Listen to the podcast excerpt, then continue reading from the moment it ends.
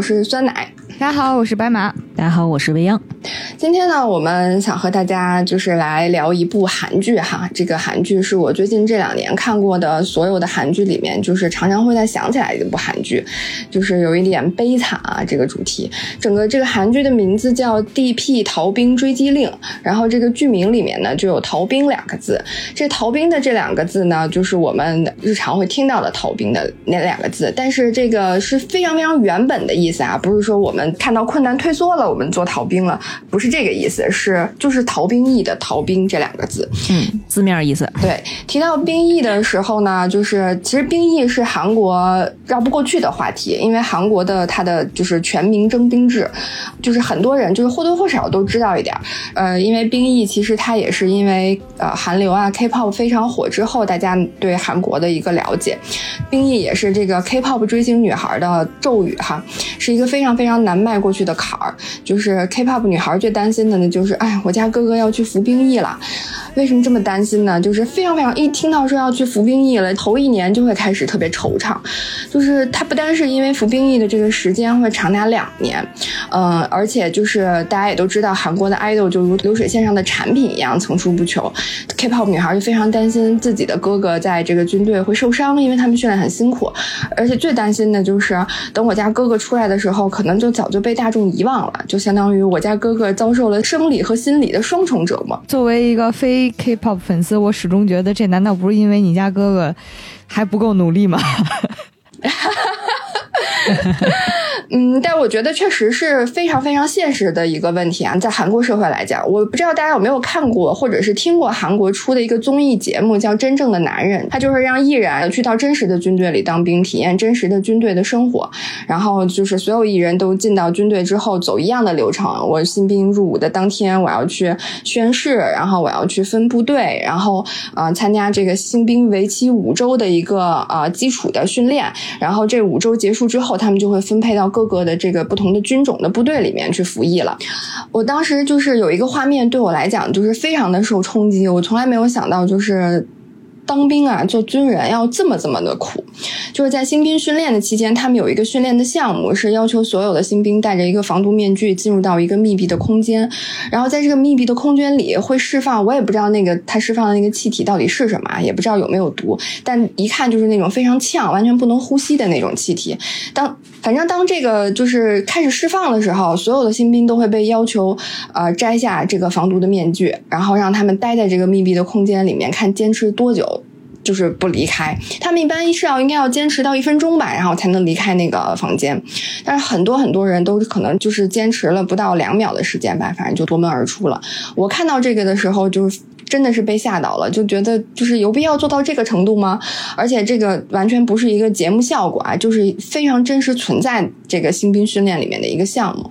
所以就是我当时看那个节目的时候，也大概有一点点理解了，就是为什么逃兵役在韩国，然后特别是在韩国艺人当中，就是是非常备受关注的这么一个话题，然后非常具有社会影响力的一个议题。因为如果一个艺人逃了兵役，不管他是利用合法还是不合法的方式，基本上对于他的演艺生涯来说就是毁灭性的一击。就可以给大家举几个例子哈。我不知道，就是提到这个艺人，可能就暴露年龄了。就是我们可能有的。年纪稍微大一点的人能听过，呃，刘承俊啊，是一个韩国的一个唱跳的歌手。他当时在韩国就是应该算是顶级的吧？可能，哎，我我不太记得他是在 Rain 之前还是之后，反正他的那个级别是可以达到和 Rain 差不多的。然后，嗯，在他这个事业高峰期的时候，刚好刚好就是，啊，他要最后最后去入伍的这个年龄了。韩国服兵役的入伍年龄是什么年纪啊？他们最晚应该是不能超过三十岁，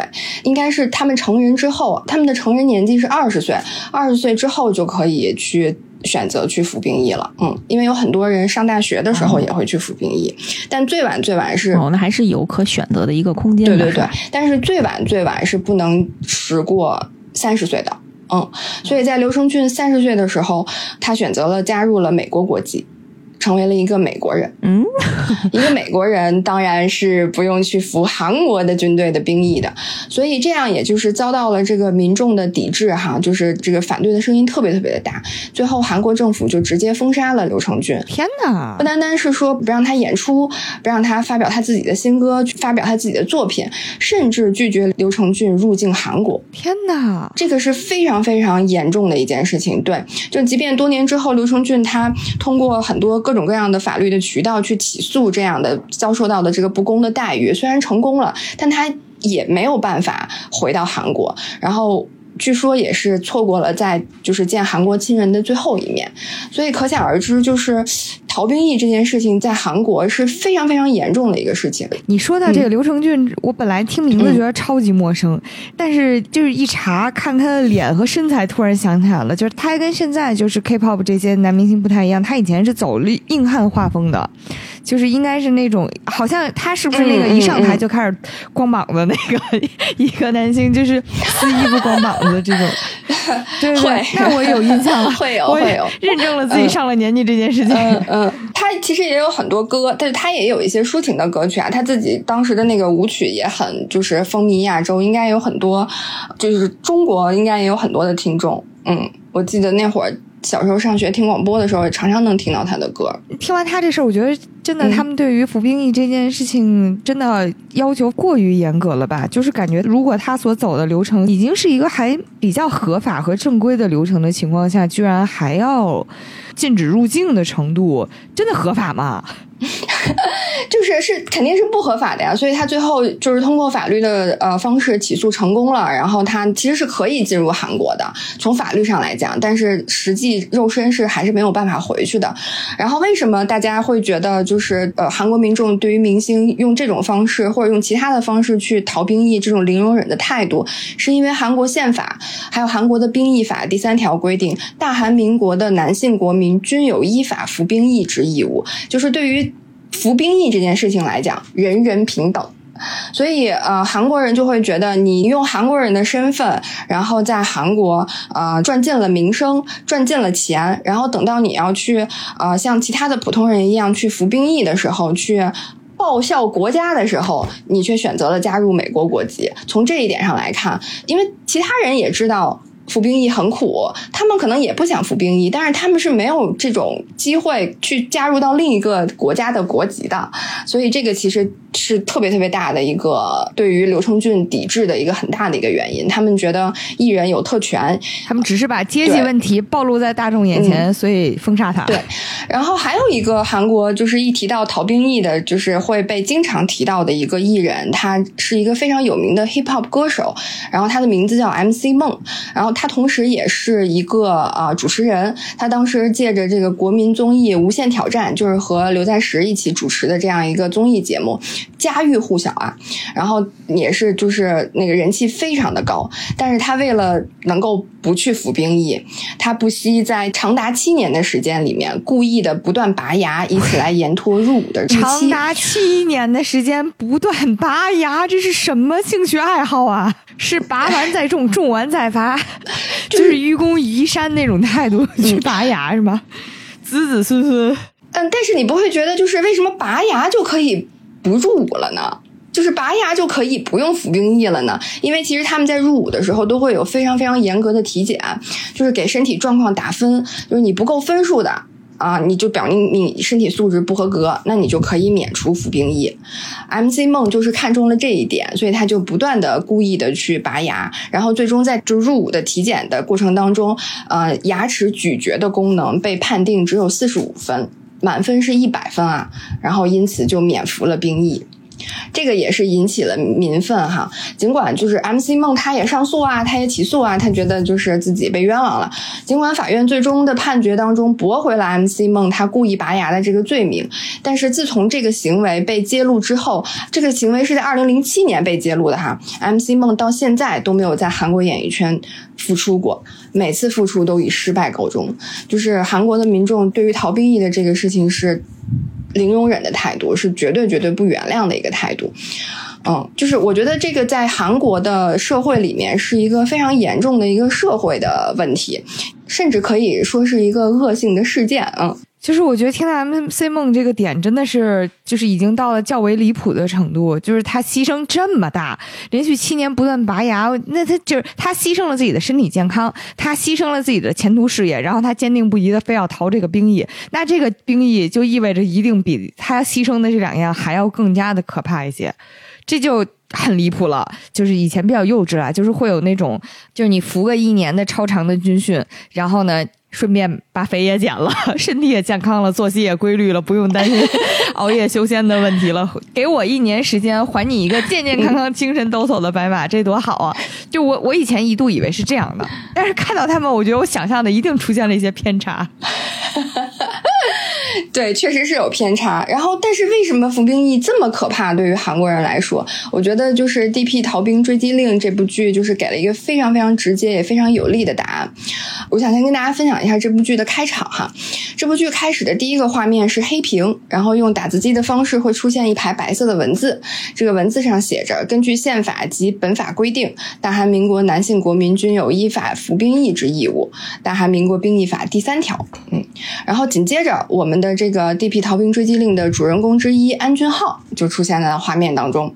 然后他就被叫到名字了。他当时已经在军队里了，安俊浩就立刻喊道：“这个韩国人他们这个在军队喊道的方式啊，就是报自己的军阶和名字。所以安俊浩的回答就是二等兵安俊浩。”嗯，然后紧接着画面就是之外的有一个声音就问他说：“你告诉我十月入伍的都还有谁？”安俊浩就立刻开始回答，就差报身份证号了。他说有第一零四一梯黄永度一等兵，李孝祥一等兵。然后这个画面外的这个声音又问到说：“那第一零三八梯都有谁呢？”安俊浩又立刻回答：“八月入伍的。”但是这个话还没有说完，就一只鞋子就飞到了安俊浩的脑袋上。这个安俊浩都顾不上揉一揉刚刚被砸的这个脑袋瓜子啊，就赶紧又喊道：“二等兵安俊浩！”然后就听见对方说：“去你的王八蛋！我就是看你这张脸不顺眼。”我说一下这个“王八蛋”这个啊，“王八蛋”是中文翻译过来的，然后韩文原文就是叫“西巴塞吉”啊，嗯。然后我顺便也插播一下啊，就是这部剧里的这个西巴的戏份一点都不输《黑暗荣耀 》俊在的口啊。这个对方就说。说完之后就说：“我看你这张脸非常的不顺眼，你给我就位。”然后安俊浩回答是。我当时就在想，这就位就哪儿的位呢？然后就看见安俊浩迅速的站了起来，走到一条这个黄线的后面。这个镜头给到的就是安俊浩的脚尖非常严丝合缝的顶着这个黄线。紧接着镜头又切了一个中景，就定位在安俊浩的这个上半身，然后。你这个时候才知道，就是所谓的这个就位的位置在哪里啊？他们整个的环境其实是在这个军队的宿舍里面，然后安俊浩是站在他们宿舍里面的其中一面墙前面，安俊浩旁边就是一个士兵的衣柜，他呢背对着这面墙，墙上呢就是除了挂着几个相框啊，还有这个挂衣服的这个钩子之外，还有一根裸露在外面很长的一段的钉子，然后这个钉子呢明显。看出来不是用来挂东西用的，为什么呢？因为这个钉子的位置和其他挂相框、挂衣服的那个位置都不一样，它低于这个最高的这个相框的位置，但同时又高于挂着衣服的这个钩子的位置，刚好呢和一个身高大概在一米七五到一米八之间的成年人的头的那个高度的位置差不多。而安俊浩现在他站在这个黄线前，然后他离这个钉子这个裸露出来的钉子的最外面的这一侧，也就不到半个人的距离。就还是那个声音啊，就接着问说：“你是不爽吗？”然后呢，这次除了问之后，还上手了，还动手了。你就看见有一只手进入了这个镜头，在安俊浩的胸口上狠狠地捶了一拳。安俊浩整个身子就向后倒，然后边倒的时候，他还边不忘回答喊自己的名字：“二等兵安俊浩。”就是。安俊浩估计应该是整个人就是核心很强哈，然后呢身体也很强，虽然挨了这么一拳，但没有往后倒太多，嗯，就所以离那个钉子呢还是有一段距离的，但是你能看到他的头和这个钉子的这个高度是非常非常吻合的，而且就是这样来回了几次之后，安俊浩依靠自己强劲的核心啊，就是都没有撞到这个后面的这个钉子上，就是这个话外音就非常非常的气愤，话外音就问他说：“怎么你想和我对着干吗？”然后安俊浩就是用敬语回答说没有，然后突然你就看见有一只手臂冲进了屏幕，一把就将安俊浩整个人往墙上推，就推向了这个钉子。然后立刻就黑屏了，然后这就是整部呃作品的一个序幕。然后在这个序幕结束的时候，其实我们并不知道安俊浩是不是被钉子戳破了脑袋，同时我们也不知道那个话外音到底是谁。嗯，而不知道这个画外音是谁的这一点，就是也是让我觉得是更可怕的一件事儿。也从剧作层面上感觉是一个大隐喻。嗯，整个序幕呢不到一分钟，但是却淋漓尽致的、血淋淋的展现了韩国军队里的生存的状况。就是像这个序幕里这种无缘由的，就是看不顺眼的欺负，非常的普遍。而这种程度的欺负呢，很可能都算不上什么。所以，除了训练苦、待遇差之外，这种随时随地无差别的暴力，嗯，可能也就是很多人为什么会。想尽办法去逃兵役，我觉得《地皮追击令》在这个整部剧的序幕里面给了一个非常非常有力，然后也非常非常呃直接的这样的一个军队的现状的一个描写，而且它是用非常非常小的一个细节，就让你看到了整个军队的现状。嗯，那个是非常非常有冲击感的。这段因为发生的太靠前，所以真的险些把我劝退。因为他那个这段情节，其实在剧里面非常的紧凑，就是他所有的交代完全都是靠镜头来的。因为最开始在安全号回答问题，然后包括他其实走到那道线的时候。就是大家可能都会觉得这是一个问话的场面，就感觉不到有有啥严峻的到底。但是紧跟着下一个镜头就会直接从他的后脑勺打到他身后的那个钉子上面，就是一下就要心梗了。就是你真的就能看到，就是你往后随便退一步，一不小心那个钉子就会戳到你。就是后脑勺不知道是哪块骨头哪个程度的那种伤害，而且又很隐秘，主要是它非常的隐秘，就就特别吓人。然后这就是这个片子，就是最开始真的，我是觉得这个情节还挺成功的，就是会有那种心理阴影的感觉。嗯，那有人逃兵役呢，就得有人抓逃兵，所以这个 D.P 逃兵追击令就是描写了在军队里啊这些抓逃兵的组织，这些人去抓逃兵的故事。然后 D.P 的这个全称呢叫 Desert Pursuit。嗯，是军队里面专门负责抓捕逃兵的这个部门。嗯，D.P. 逃兵追击令呢，其实也是改编自一部韩国的这个网络漫画的作品。这个漫画叫《D.P. 狗之日》，漫画的作者呢叫金普通，嗯，应该是个艺名啊。这名字起的金普通在军队服役的时候呢，他自己就是这个 D.P 组的人，所以他在服役结束之后就创作了《D.P 狗之日》的这一部漫画。然后漫画中很多的案件其实都是可以找到对应的真实案件的。哦，嗯，刚刚我们讲的这个序幕中，还有在这个第一季第一集中主人公安俊浩所遭遇的这些暴力啊、霸凌啊，这些都是取自于现实的，都是在现实啊真正发生过的啊。所以那个曹石峰小胖儿。是以作者本人原型设计的吗？那不是，也是一个漫画家。那不是，呃，漫画作者本人他是自己是在这个 DP 组去啊担任职务的，所以其实他有很多的时间是需要去离开军队，然后去啊抓逃兵的，所以他其实本人真正在军队待的时间里面没有那么长，嗯。没有那么久，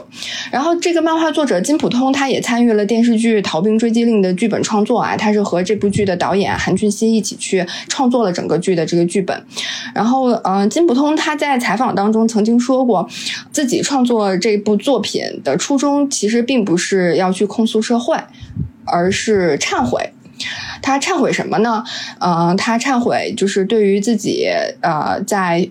袖手旁观而导致暴力不断上演的自己的这样的一个旁观者的身份的一种忏悔。我们刚刚也讲到，这个作者他本人是在 D.P 组当这个便衣的时候，经常是会要去往返部队和现实社会去实行任务的。所以在这个期间，他看到他自己的呃同期的这个呃服役的这些伙伴们，嗯，遭受到了这样的。谩骂和殴打，他觉得非常的难过。但是因为他自己没有很长时间的待在军队里面，所以他其实是很幸运的逃避了这个呃谩骂和殴打，度过了对别人来讲非常艰难的这个新兵的时期。嗯，在金普通当上兵长之后，他就对其他的这个他的同期的这些伙伴就说：“呃，我们改变一下吧，我们不要再让这个暴力充斥在部队里面了，就是我们从自己做起，不要再去。”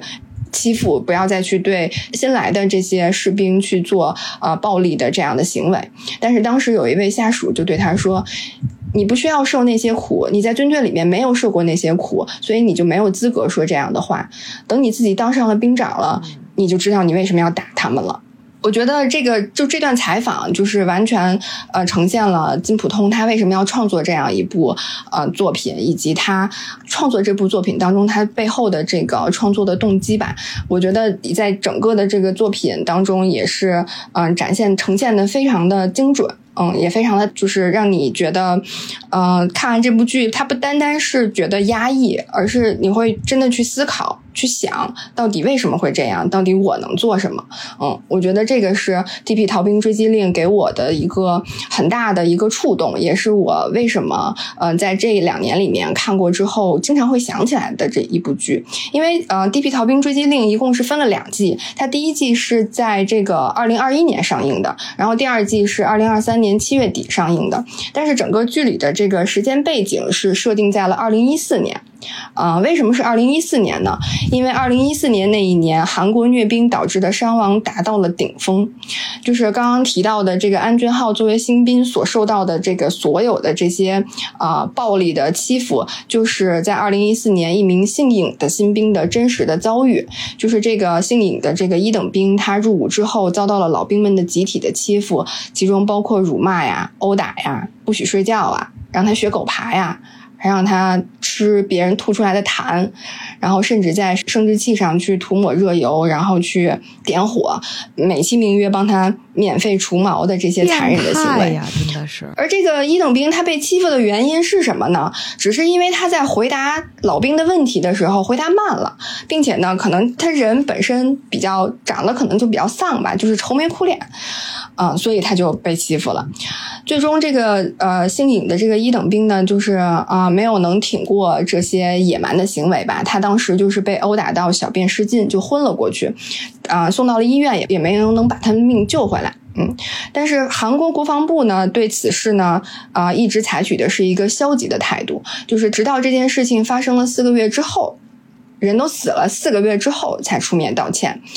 然后至此，韩国的民众的这个愤怒啊也没有办法再平息了。所以在二零一四年那一年，陆军的参谋长就是这个尹一等兵，他当时所服役的部队是陆军，这个陆军的参谋长就引咎辞职了。而当时时任韩国总统的朴槿惠，在那一年还发表了讲话，说要打造出尊重军人人格、保障军人人权的部队开始。这也是同一年，可能就是前后脚的这个时间，就是也是非常非常的讽刺。在剧里呢，其实也把这个讽刺的这个画面啊做了一个就是呈现吧。剧里就是特别安排了这两个画面的相遇，它是用新闻播报的方式，先播放了朴槿惠的讲话，紧接着就播出了这个韩国军队发生了命案，兵长对二等兵施暴杀人的这个新闻的画面。就是从一开始这个呃剧里面，就是你能感受到是一个非常非常写实、非常纪实的一个风格，嗯。呃，我在准备这期节目的时候，在豆瓣上搜资料的时候，也看到一篇影评哈，里面也列举了韩国军队曾经发生过的这个，呃，就是命案。命案发生的原因呢，基本上呃大多啊都是和在军队当中被霸凌啊、被施暴分不开的。就是很多士兵他因为不堪霸凌，就呃。逃开了，就是逃离了军队。他逃离军队之后呢，他就是我觉得可能人也是已经被欺负到，已经心理扭曲了，嗯，他就会选择去报复，去滥杀无辜。然后这些案件呢，最早最早就是可以追溯到一九九三年。然后有些真实的案件也是在这个《地皮逃兵追击令》当中得到了一定的还原哈。就是二零零五年有一个事情，就是在京畿道啊，有一个就是这个陆军部队有一位二十岁的金姓士兵，因为不堪。这个老兵的人格侮辱，然后他就向军营寝室丢掷了手榴弹，并举枪扫射了同在这个宿舍的这个室友，造成了八人死亡，两人受伤。嗯，这个事情也是引发了国际的关注。在《D.P. 逃兵追击令》里面也有一个案件，就是以这个为原型的，一会儿我们后面会讲到。原来如此。所以就是看到这些啊，就我当时想的时候，就是觉得可能更多的这一部剧会去啊讲，就是把更多的笔墨去放到如何去追击这些逃兵。但其实整部剧呢，就是在追击逃兵的这一块呢，其实它更多的还是去从探寻逃兵出逃背后的这个原因入手去切入的，啊，也就是长久以来这个未能解决的韩国军队的暴力和霸凌的问题。所以，但是这个确实是冰冻三。尺非一日之寒哈，就是这个问题很难解决。这也是为什么就是之前我给大家推荐的时候，啊，未央和白马在看的时候都觉得这个观感十分的沉重和压抑。我自己是在二一年就看了第一季的，然后就觉得非常好看，而且它本身也带有一点点这种查案的剧情，所以节奏还是非常紧凑的。而且就是在军队暴力和霸凌这个已经非常有影响力，我觉得也是非常难的一个议题上做了完美的呈现之外，背后还有更加深刻的一个讨论的呃点，就是属于那种是后劲儿特别足、特别大的作品，就是我。看完第一季之后，我经常会想起来剧里的一些台词，还有那些演员的表演。嗯，我当时也是不知道是会有第二季的，因为它的第一季是跟《鱿鱼游戏》前后脚播的，它应该是先播的，然后《鱿鱼游戏》之后就上映了。然后当时因为《鱿鱼游戏》非常非常的火爆嘛，嗯，我觉得还是抢了 DP 的很多的风头，嗯。然后，但是 D.P 的这个《逃兵追击令》的口碑很好啊，它的影响力也非常大。当时在韩国也拿了那一年的这个青龙奖和呃，就是白想的最佳电视剧的大奖。然后同时呢，在 D.P 的第一季结束后不久，韩国的这个国防部他们就宣布决定废除 D.P 组。但是国防部表示，这个废除的决定呢，其实是和电视剧是没有关系的啊。这个决定是在二零一八年就决定有了，他们当时是就是在拟定这个军事保健法政府案时就决定了这个事项。为什么要取消这个废除 DP 组呢？主要的原因是韩国国防部给出的主要的原因啊，是逃兵减少了，所以 DP 组就不需要再存在了。嗯嗯，我也不知道是真的还是假的。我是酸奶定了选题之后看的这个 DP，这确实是酸奶之前安利过，然后呢。看了开头觉得太沉重了，没坚持下去。在我印象当中，我其实即使是第一季第一集，其实他就已经给了很多关于他想表达的那些整体性的，不能说隐喻吧。就是或者说是对他的展开，因为其实这个这个片子，他在介绍安俊浩入伍之前的事情的时候，其实他是另外一小段剧情。他当时应该是类似于就是外卖骑手的一个职责，嗯，然后他到了一家送货，嗯，送货的时候，那个女主人特别不高兴的说：“所以五百块钱你都要从小孩子手里拿吗？”安俊浩说：“我没拿。”然后那个女主人就说：“那你意思就是我们家孩子撒谎是吗？”当时没吵起来，安全号就是坚持自己没拿，然后这个家里人也就直接把门关上了。但是安全号琢磨了一下，觉得他应该是那种对于自己对于是非黑白看的还蛮坚持的那种人，所以他又敲了敲门，说我没拿，表达了这个事情。然后就他的这个举动呢，就导致那家人直接一个电话打到了外卖站，投诉了安全号的这个行为。然后在这个站里面，这个站长就用非常难听的话就去羞辱他，然后以及。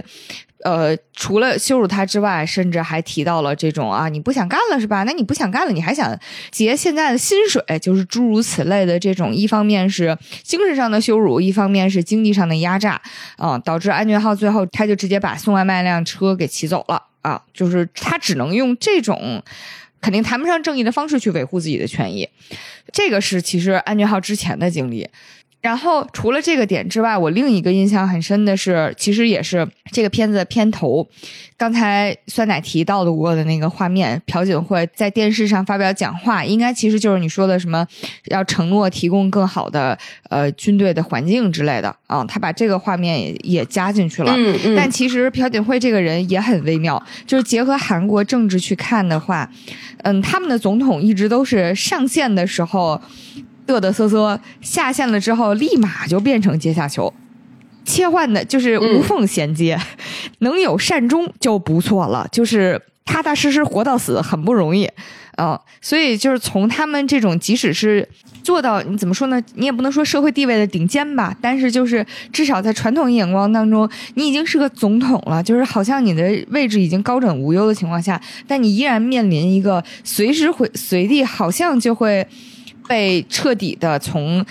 巅峰上掀下来，然后走到一个特别可怕的境地的情况，就我觉得这两件事情放在一起的时候，让我觉得挺微妙的。因为在这个作品里面，其中还有一个情节特别有意思。其实韩国人服兵役大概是五百多天，不到六百天，还是整六百天，就是差差不多小两年时间。新兵必然必然是很很辛苦的嘛。然后在他熬到老兵的时候，他。大概坏人就可以开始作威作福了嘛？但并不是说他会作威作福一直到退伍。因为在这个片子里呈现了特别微妙的一点，就是是发生在两个兵之间的对话的。其中一个老兵质问一个新兵说：“你为什么不跟我问好的时候？为什么不加敬语的时候？”当时那个新兵说：“你不是马上就要退伍了吗？”大大家都知道，快要退伍的前辈就失去了前辈的特权，就是这句话特别可怕，就非常丛林。因为是在大自然当中，大家可能知道，就像什么。狮群呀、猴群呀，这种稍微群体一点的生物当中，他们可能会产生一个地位极高的狮王啊，或者是猴王之类的。但他们可能作威作福一段时间，然后到年老体衰的时候，也会遭到很残酷的对待。就是当时那一个对话，然后和朴槿惠放在一起的时候，我就会觉得，OK，其实人类社会并没有比这些动物要好太多。其实也面临一个非常弱肉强食，然后就是残忍更迭的一个状态。这个其实是我在这个作品里面感受特别深的一点，就是他其实是在用金队去折射了，但是韩国社会反正他很清晰的折射了一下。嗯，呃，就是《D.P. 逃兵追击令》一共有两季哈，它每季六集，然后它第二季是在今年这个七月底的时候上线的。我当时其实并不知道它还会有第二季，所以我就是看到第二季上线的这个消息，我还挺意外的。然后我就一口气就把它看完了。那我没有想到，就是第二季其实。其实是对第一季的一个诘问，嗯，然后呢，它不仅是对第一季的一个诘问，它同时还给了第一季这个诘问的问题的一个回答，就是也是我自己看完第一季之后一直困惑的一个问题。我觉得呃，一会儿我们可以在后面可以详细的说一下，聊一下，因为这个其实也和刚刚白马讲的折射了韩国社会的一个现状，嗯，然后所以每季六集嘛，然后它也是个单元剧的形式，一共十二集，十二集里面讲了九个案子。那因为时间的关系呢，我们今天。今天可能就先和大家分享其中几个比较重要的两到三个的案子，详细的大讲一讲。嗯，然后呢，呃，刚刚也提到了，就是整个观感比较压抑啊，比较沉重。因为我们其实我之前在准备这个选题的时候，也犹豫纠结了很久，到底要不要讲。嗯，因为毕竟。跟就是这种欢乐的，就是风格还是不太一样的，嗯，但是呃，因为太喜欢了，所以还是想就最后决定还是啊，想要跟大家分享一下。那如果特别特别不喜欢这种压抑沉重的气氛的话，现在也可以按下暂停键哈，嗯，DP 值得。然后在呃在讲案子之前呢，呃，我想先和大家介绍一下整个这个 DP 逃兵组的这个成员们，嗯，然后因为毕竟是以核心是讲这些 DP 逃兵组的组员嘛，然后但是在介绍成员之前呢，我也先跟大家简单科普一下韩国的军阶哈，因为这个涉及到了这个人物之间的关系。韩国的这个军阶呢，啊，一共分为了这个六等，最高的军衔呀是元帅，然后接下来就是将官。校官、尉官、士官和士兵，嗯，然后在士兵里面呢，就还要再分几等啊，从高到低，分别是兵长、上等兵、一等兵和二等兵。那就是我们把它对到这个剧里面的人物啊，新兵就是二等兵。然后一般来说，快等到快要退役的时候啊，你要是顺利的话。你是可以做到兵长的，但是至少你是可以成为上等兵的。所以呢，就是你在剧里面来看的话，安俊浩就是二等兵，因为他刚刚入伍嘛，他是新兵。嗯，然后呢，呃，我们还有另外一个主人公。这个主人公叫呃韩浩烈，韩浩烈呢就是一个快要退伍的一个老兵了，但他只是上等兵而已，嗯。然后这个 DP 组的组长呢叫朴范球啊，扮演朴范球的呢是一九八八里面狗焕的老爸，也是一个老熟人了哈，嗯。就我对韩国军衔的印象都来自于韩剧，比如说《太阳的后裔》里边那个宋，另一个宋是柳大卫。啊，就是这这么看，他这位置还挺高的哈。对，但是那个宋那么年轻，然后狗焕他爸这岁数了，居然还只做到他是中士，做到中士，中士，嗯，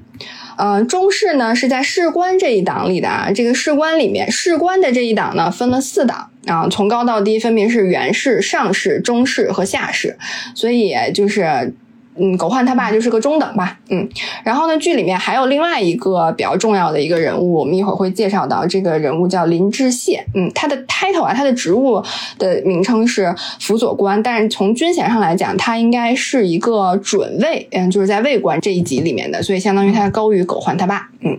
所以呢，这个就是我们整个的这个韩国的军阶啊。然后再跟大家介绍一下这个电视剧里面我们的所有的主人公、主角们所在的这个部队，这个部队的这。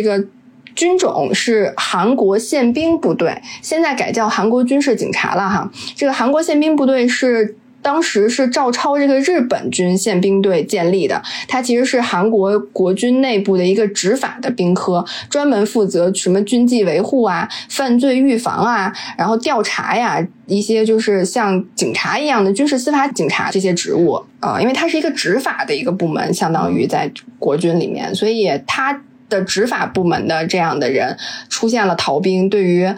执法部门的。老大来讲是一件非常非常可笑的事情。除了这个，就是相当于啊，这个韩国宪兵的这个宪兵部队，就是相当于是一个执法部门啊。然后他就是在执法的过程当中，也是可以作威作福的。嗯，呃，而且他们除了就是做这种日常的执法之外，他们其实也提供什么作战的支援呀、情报支援呀。所以他们在这个三八线共同警备区里面也负责警戒的任务，就直接与朝鲜人民军对望啊。所以其实可以看到，韩国宪兵部队是一个，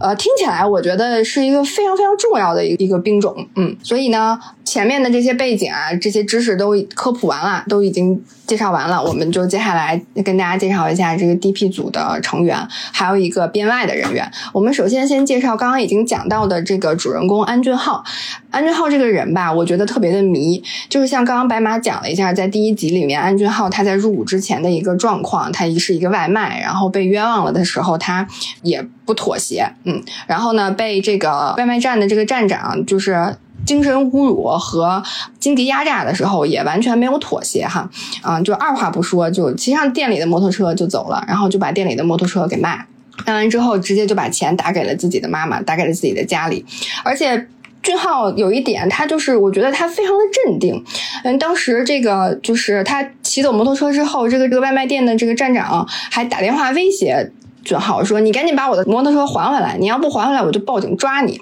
然后安俊浩就非常的就是一点都不慌啊，然后他就说：“随便你，你报警吧，你报警更好，我还检举你违法劳动法，剥削劳工呢。”嗯，然后所以站长听到这个，也就是作罢了。在收到这个摩托车的钱之后，俊浩就直接把钱就打给家里了。打完钱之后，他发短信给妹妹，家里还有一个妹妹，说让妹妹跟妈妈说，放心用这笔钱，自己是用不上的，这笔钱就是给你们用的。然后他还提醒妹妹，在自己不在的时候，别让爸爸喝酒，因为其实第二天。安俊浩就要入伍了，嗯，在做这一系列的事情啊，从被冤枉啊、被投诉啊，和这个呃站长就是互相的这个对抗啊，然后包括偷摩托车、卖摩托车这一系列的事情，俊浩都只有一个表情，就是面无表情。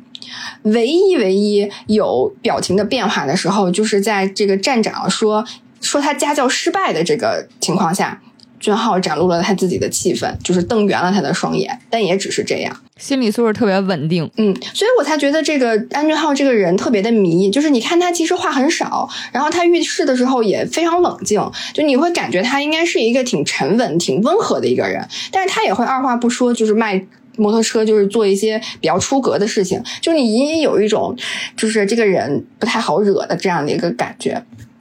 果然，这个人就是不太好惹。就是刚刚我们开头有提到，就是俊浩在军队宿舍被欺负，就是推搡，然后去用他的头去撞那个钉子嘛。欺负他的人呢，是他们这个宿舍里面的兵长。嗯，这个兵长叫黄章秀。嗯，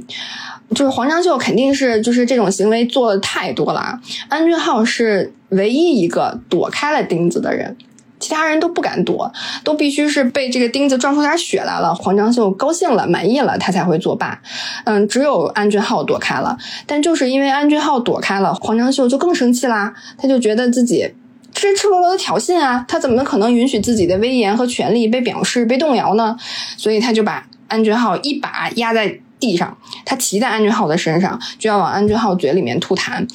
他使劲用手捏住这个安俊浩的脸，想要撬开安俊浩的嘴，但俊浩就是死死不张嘴。嗯，黄章秀这个人非常恶心，但是你通过这件事情，你可以看到俊浩这个人他也挺狠的，就是他能够在这样的一个呃暴力的威胁下，而且是直接的威胁下，还能坚持就是不去妥协。嗯，除了这种简单粗暴的生理欺负之外呢？这个兵长黄章秀还非常非常会精神折磨，他经常会打开新兵的这个信件啊，就是去随便翻他们这个新兵的私人的物件，然后有这种寄来的信件，当众朗读，还边朗读还边点评这种，其他的士兵都不敢反抗，就只能忍着。那俊浩也肯定没有逃过这一劫，但是在念到俊浩妈妈的这个写来的信的时候呢，黄章孝就嘲笑俊浩妈妈是乞丐，就是怎么会为涨了五万月薪而高兴呢？然后就是非常非常的就是没有礼貌。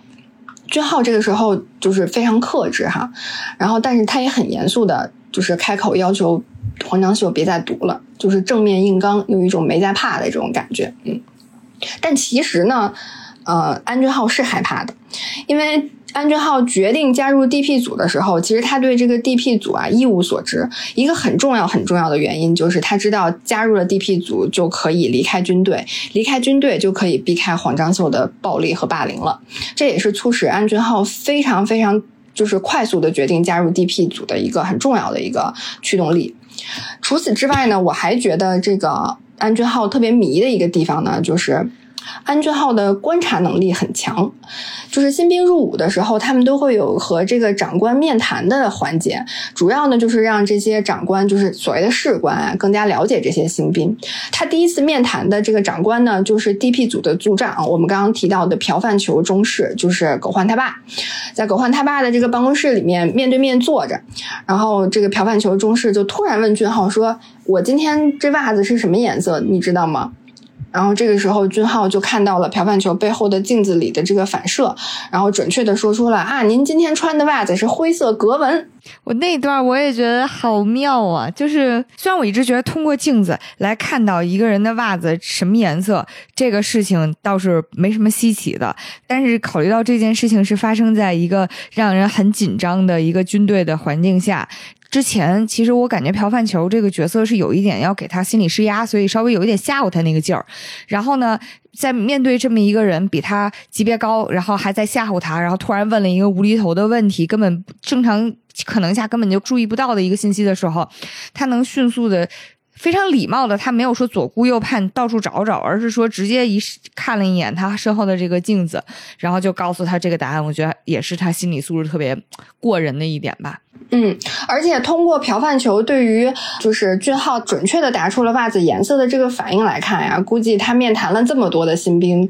是很少有人能够答对这道题的。嗯。嗯，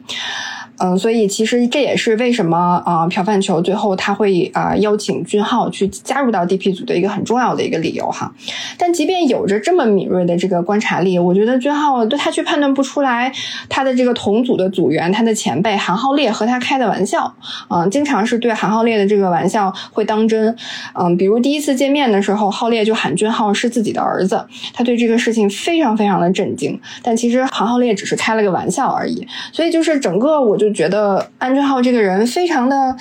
你就觉得他有很多的矛盾点集中在这一个人身上，而且你会觉得他这个人背后有很多很多的故事，好像没有就是被展开。因为其实，在朴范球和安俊浩在面谈的时候，安俊浩的眼神一直是游移飘忽不定的，就是他不敢直视朴范球，然后呢，呃，他的眼神一直是左右的晃动。朴范球当时就说了一句话，说。你一个年轻人，为什么眼神会是这个样子的呢？我老觉得他那个是活不下去的眼神，在这破地儿一天都待不下去的眼神。嗯，但其实呢，呃，俊浩背后呢，他的原生家庭对他来讲确实是有很大的影响啊。前面我们也讲了，就是一旦涉及到家庭啊，或者是妈妈呀，就是俊浩就会变得非常非常的具有攻击性。这是为什么呢？是因为俊浩其实是生活在一个家暴的家庭里，他的爸爸不工作，只会酗酒赌钱，回家呢就是为了找妈妈要赌资，妈妈要是不给呢，就打妈妈啊，就是疯狂的殴打。俊浩只能抱着被吓哭的妹妹在旁边看着妈妈，就是被爸爸打倒在地啊，然后满脸是血。俊浩只稍微长大一点之后，他特别学了拳击，但是在家暴这件事情上，从整个剧里面来看，哈，他没有为他的妈妈出过一次拳。嗯，我觉得这个也是可能一定程度上能够解释俊浩为什么呃有这么多呃矛盾的点，以及他为什么。这么年轻就有这么稳定的心理的素质，有这么稳定的情绪，但是同时又是非常非常呃封闭的一个人，嗯呃，在加入这个呃 DP 组之后，俊浩很快就是开始出这个 DP 组的任务了。但他第一次出任务的时候就捅了大娄子。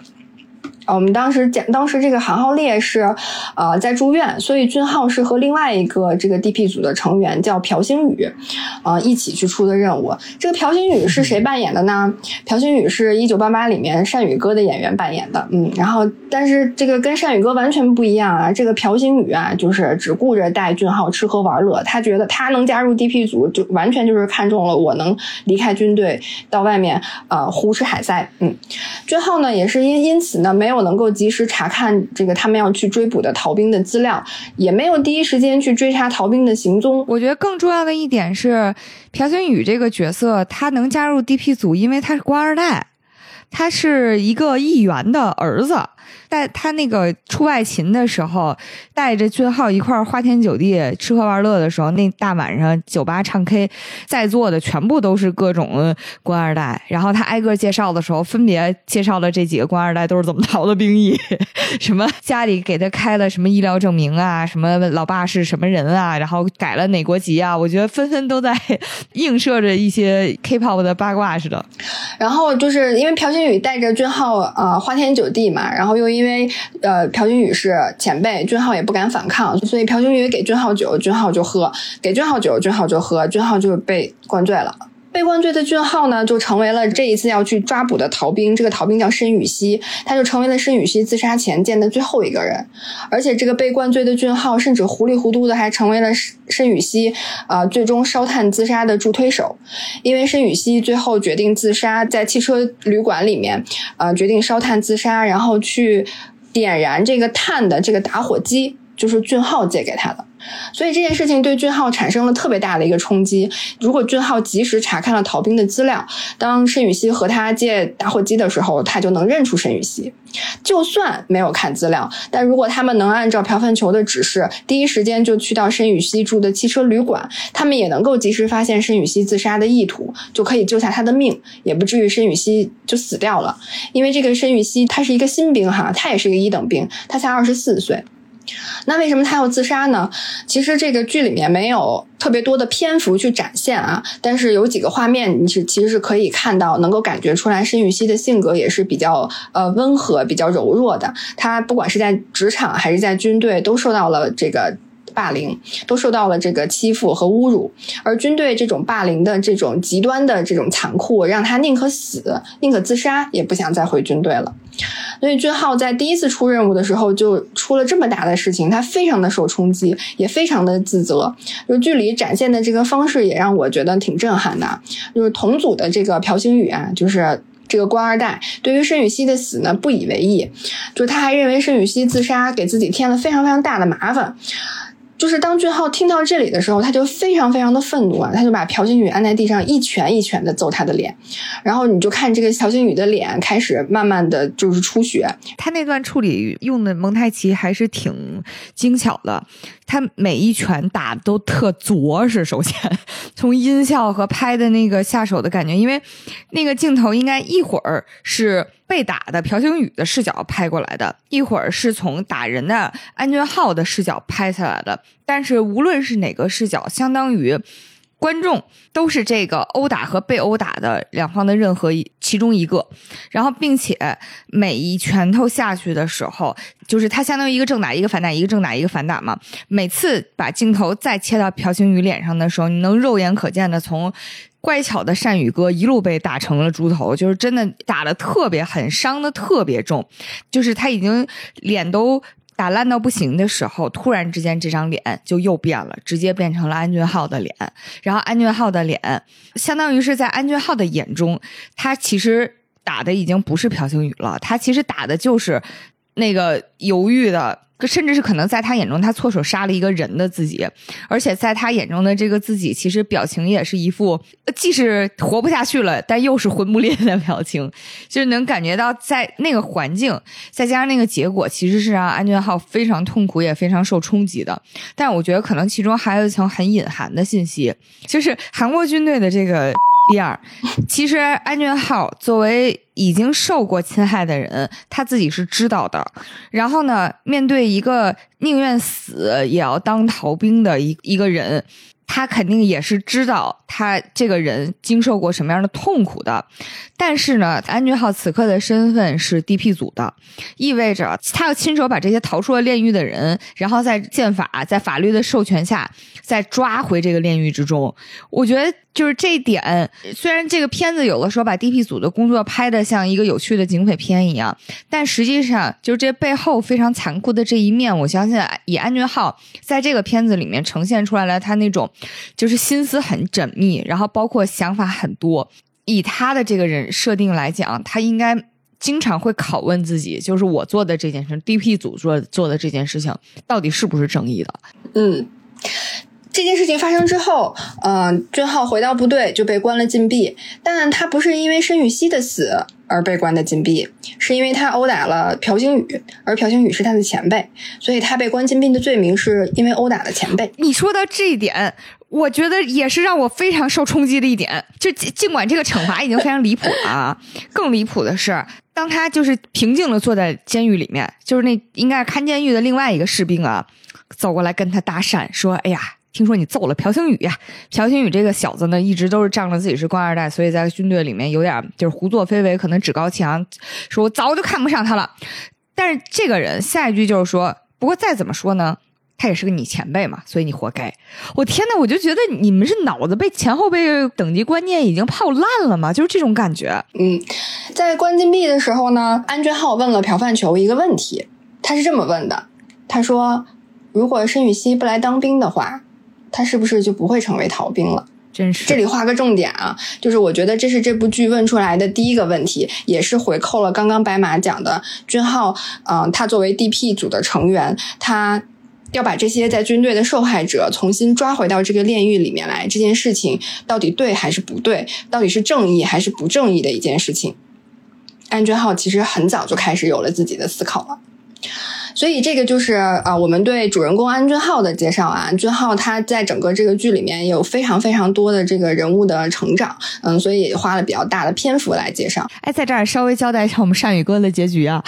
其实我本来看到他被暴揍的时候，第一心里是暗爽的，但是第二，我觉得以韩剧里面呈现韩国的这个阶级关系，以及前面铺垫到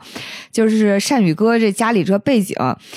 啥也没有的安俊浩把他狠狠的揍了一顿之后，这结果应该挺惨烈的。但是我特别没想到，这个结尾非常轻巧的就收掉了。他收掉的方式正好回扣了我们前面讲的一个情节，也就是快要退伍的前辈就失去了前辈的特权。但是这个快要退伍的人并不是善宇哥，而是善宇哥的爸爸。前面说的这位尊贵的议员，嗯，当时就是朴范球。被领导问话说：“哎，我对不起啊，我我底下人打了这个议长的孩子，我我一定严肃处理他。”然后上面那个人说轻描淡写的就带过去了，说：“嗨，没事儿。”说他爸还有一个月就要退下来了。就我觉得就这么一句话，就非常轻描淡写的把，嗯，这套整个的怎么说，就是弱肉强食的体系那种隐含着的更迭的含义，马上就直接就表达出来了，就让我觉得特别妙。说他爸马上就要退下来的这个人呢，就是林志燮啊。我们一会儿也会讲到他，这个人也特别的迷，一会儿可以跟大家分享一下。嗯，除了俊浩之外呢，就是 DP 组还有另外一个非常非常重要的成员叫韩浩烈。我们刚刚也提到了，韩浩烈是上兵，啊，他就是。算是一个老兵了啊，他的服役的这个时间马上就要到了，但是他没有当上兵长，所以他就其实是一个上等兵，所以他从军阶上来看呢，呃，韩浩烈是低于我们刚刚说欺负这个呃安俊浩的这个兵长黄章秀的，但是从入伍的时间上来看呢，韩浩烈又是早于。黄章秀的，他们两个人之间的关系也非常的微妙哈。黄章秀虽然非常非常看不起韩浩烈，但是碍于他比我当兵当的早，所以也需要给韩浩烈一些面子。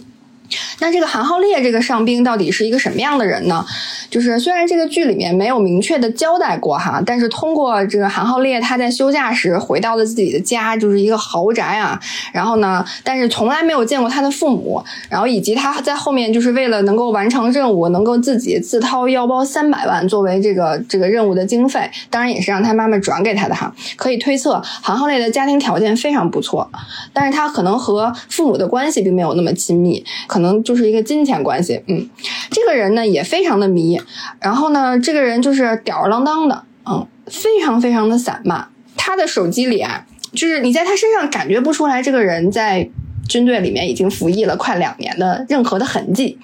因为你可以他在出任务的时候，当时朴范球就给他打了一个电话嘛，然后就问他你们到底现在什么进度？他这个电话铃声呢是狗吠声。然后呢，这个朴范球在他的通讯录里面的这个名字写的是狗中士，嗯，你就看到这个人非常的就活得非常的恣意，嗯，活得也非常的就不顾这些规则，嗯，而且他这个人出场呢就有点限制级，他出场的时候是在军队医院的这个澡堂里，嗯，有一群装病号的男的正偷摸抽烟呢，嗯，然后这个时候一只手突然拍在这个澡堂的磨砂玻璃门上，所有人都被吓了一跳啊，就赶紧就是灭烟销毁证据，这只手。推开门进来的就是这个韩浩烈，嗯，韩浩烈的这个人物简介上是这么介绍的啊，他在部队住院的时间比待在部队还多，也可以从这一点看到，韩浩烈是一个非常非常会耍小聪明、小机灵的人，嗯，否则他也不可能，呃，就是找出那么多的理由来去经常住院，嗯，逃脱这个服役的这样的一个辛苦，嗯，虽然看上去很散漫啊，但其实韩浩烈非常非常的认真，他的内心也非常的坚定和强大。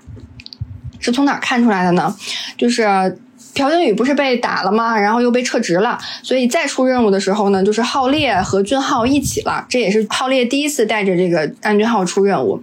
他出任务的这个路上呢，他就教了俊浩的自己的一套非常非常完整、非常自洽的理论、工作理论和逻辑哈。他说搜查要怎么查呢？就是要按部就班、循序渐进的查，从最基础的先开始查起，就从逃兵身边的人查起，不管是他的家人啊、女朋友啊、朋友啊、同学呀，一。一个都不能放过。这样做的目的是什么呢？是为了把自己当成逃兵，然后也就是好莱坞的这个方法演技哈。你看他还有理论，把自己投入到这个逃兵的角色当中去。那这意味着什么呢？就是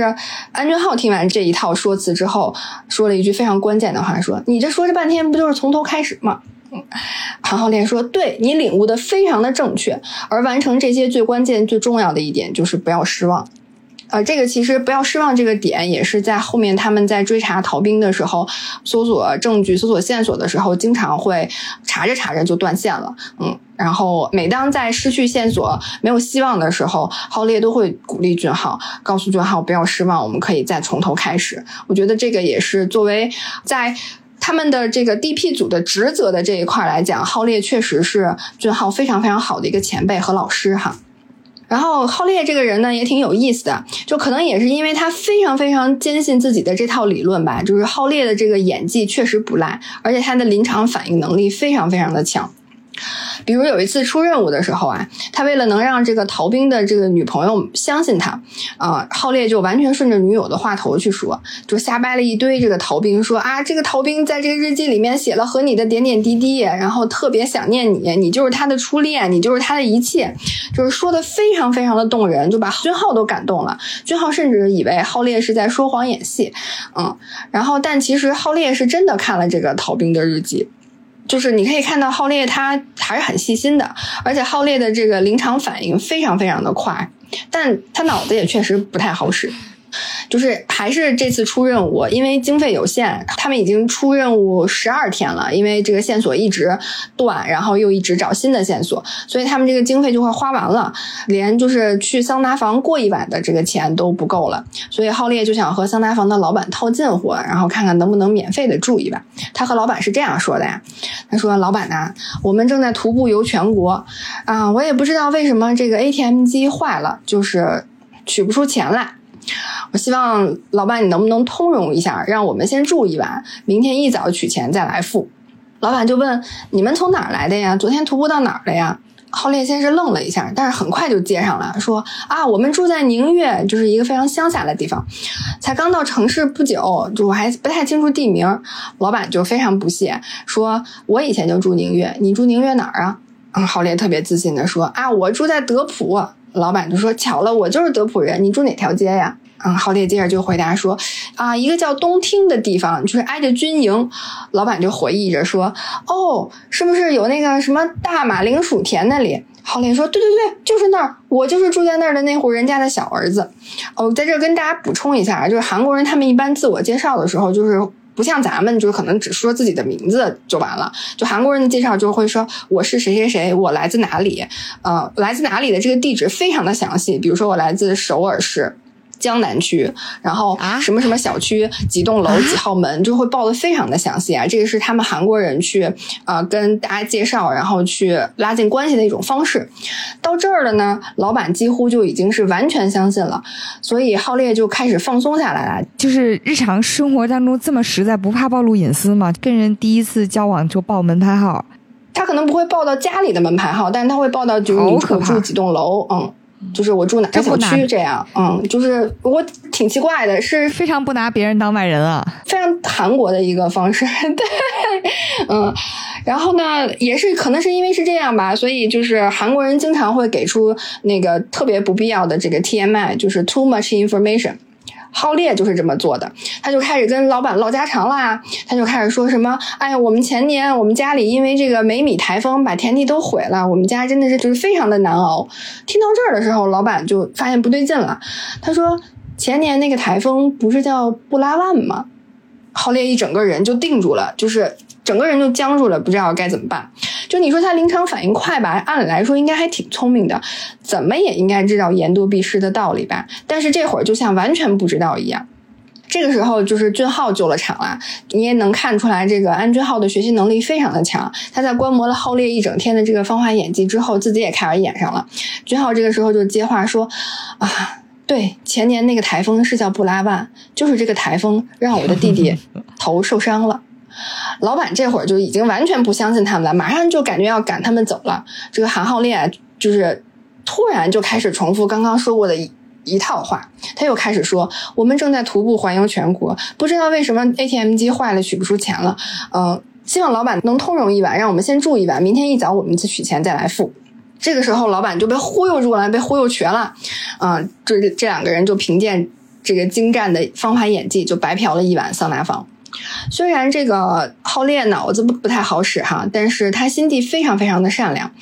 两个人就是呃第一次出任务的时候去见了这个逃兵的妈妈，分别的时候呢，这个逃兵的妈妈就非要给他俩钱，因为看着他俩呢就想起了自己的儿子。俊浩呢就坚持不要，但是韩浩烈就非常爽快的就收下来。安俊浩就以为韩浩烈和朴星宇一样，就是为了占便宜的，但其实韩浩烈是用这笔钱去查了逃兵的网络账号的登录的这个。记录，因为只靠军队给的经费根本不够，所以他就用了逃兵的妈妈的这笔钱啊，去追查逃兵的网络账号，最终找到了逃兵。更能体现浩烈善良的一个地方呢，是他放走过一次逃兵，就是和大部分逃兵因为沉迷游戏或者是非常非常想念自己的女朋友逃离军队不一样啊，他们中间遇到了一个案子，这个案子呢是一个学霸。是一个学霸的逃兵，然后这个学霸呢是和自己的奶奶相依为命，嗯，非常非常的努力，成绩很好，就考上了首尔大学。但是家里呢太穷了，奶奶又得了这个阿尔兹海默症，所以为了能够更好的照顾奶奶呢，学霸就决定提前入伍去赚一赚补助，然后去帮奶奶去筹措去养老院的这个费用。但是没想到的是，嗯，在他。服兵役的这段期间里面，奶奶家住的那一片老城区要拆迁，这就迫使他必须要提早凑齐这个养老院的签约金，这样他才能在这个拆迁完成之前把奶奶送进养老院。所以为了赚钱，也为了不让奶奶在拆迁当中受到这个强拆的伤害，哈，学霸就从部队逃了出来了。韩浩烈和安俊浩去追查这个学霸的时候呢，就是也了解了整个故事的这个前因后果，两个人也表示非常的心疼和无奈，但因为自己是 DP 组的成员嘛，所以他们还是要去完成任务，最终还是抓住了这个学霸。嗯，就在这个长途汽车站候车室等着这个长途汽车准备押送学霸回部队的最后一刻呢，韩浩烈问了学霸一个问题，他问学霸说：“你还需要赚多少钱呀？”学霸说大概再赚两个月的钱就可以和养老院签约了。浩烈想了想，他就打开了学霸的手铐，说：“你走吧，但是你一定要赚够钱送奶奶去养老院，然后再回来自首。”然后另一边呢，他就自己打电话给朴范球，说自己追丢了学霸。在回这个部队的路上呢，安俊浩就问韩浩烈：“你为什么要放走他呢？”韩浩烈说：“我就是单纯想这么做。”就是这也是在剧里面唯一一次放走逃兵。我觉得他们但凡干的时间长点，以后肯定会放的。就是他们这个逃兵的太多人间疾苦了。嗯，嗯这里还要提一下，就是韩浩烈这个人物是电视剧里面新增的，他其实是不在原版的这个漫画里的。我觉得这个应该也是导演和呃编剧的一个非常明显的意图哈。韩浩烈，你可以感受到他性格非常的乐观，而且他非常的调皮捣蛋，嗯，但是呢，他却是最愿意去理解逃兵的，他愿意去详细的读逃兵写的日记，可以把逃兵的日记倒背如流，而且他是。呃，放走了学霸逃兵，嗯，韩浩烈就像小太阳一样，我觉得是给整部剧带来了很多的温暖和希望的。他在和俊浩一起去这个呃追查逃兵的过程当中，其实也用他自己的这样的乐观和他自己的这个温暖治愈了俊浩，啊，也不愧真的就是像他说的，俊浩是他的儿子，他是俊浩的爸爸。他们这个组合其实也是影视剧里常用经典的没头脑和不高兴的组合。对，非常非常接近。嗯，除了这两个 DP 组的成员呢，还有一个 DP 组的组长啊，就是我们一直不断提到的狗焕他爸朴范球中士。朴范球是担任 DP 组组长很久了啊，他在部队里面一直兢兢业业的，而且 performance 也是就是年年创新高，每年都能抓回来比年初设定的 KPI 更多的这个逃兵。但是因为队长的压制呢，朴范球一直没有办法升职，而且升不了职就算了吧，他还要被空降来的这个上级林之燮打压，所以也也是过得。非常的憋屈哈，不过朴范球还是很尽职尽责的。但是有一点，其实呃是嗯，在最开始看这部剧的时候，对于朴范球有一点点苛责吧。就是我对朴范球的苛责啊，就是他其实也是知道很多逃兵出逃的原因，就是因为被霸凌、被欺负。嗯，所以每次呢，这个俊浩和浩烈出任务的时候呢，他都反复强调要把逃兵安全带回来。但是其实你看，他即便知道了这些逃兵的痛苦，然后他也要求就是要把逃兵完好无损的带回来，不要伤害他们。但是除了在军队发现霸凌的时候，他会以自己长官的这个身份迂回的制止之外，朴范球也没有做更多。就是因为他自己也是这样过来的，而且他自己即便他已经成为了中士了，他在这个。军队里面自己也是一直在被霸凌，不过朴范球还是非常有底线的哈。嗯，刚刚讲到浩烈放走了这个学霸逃兵，他其实也是知道的，他大概是猜出来浩烈把他放走了，因为之前的汇报都非常非常的顺利，他们已经抓到了这个学霸。呃，但是。即便是这样，他也没有去追究，而且在这个主线的这个案件的呃发生之后，也唤醒了深藏在他心底暗涌已久的这个勇气吧。他最终也是牺牲了自己，然后为被霸凌的士兵换取了呃一定程度的公平。嗯，这个我们到后面也会讲到。除了这三个呃会经常出外勤的 DP 组的成员之外呢，DP 组还有一个还有一名幕后的成员，这个成员叫许其英，他也是一个一等兵和。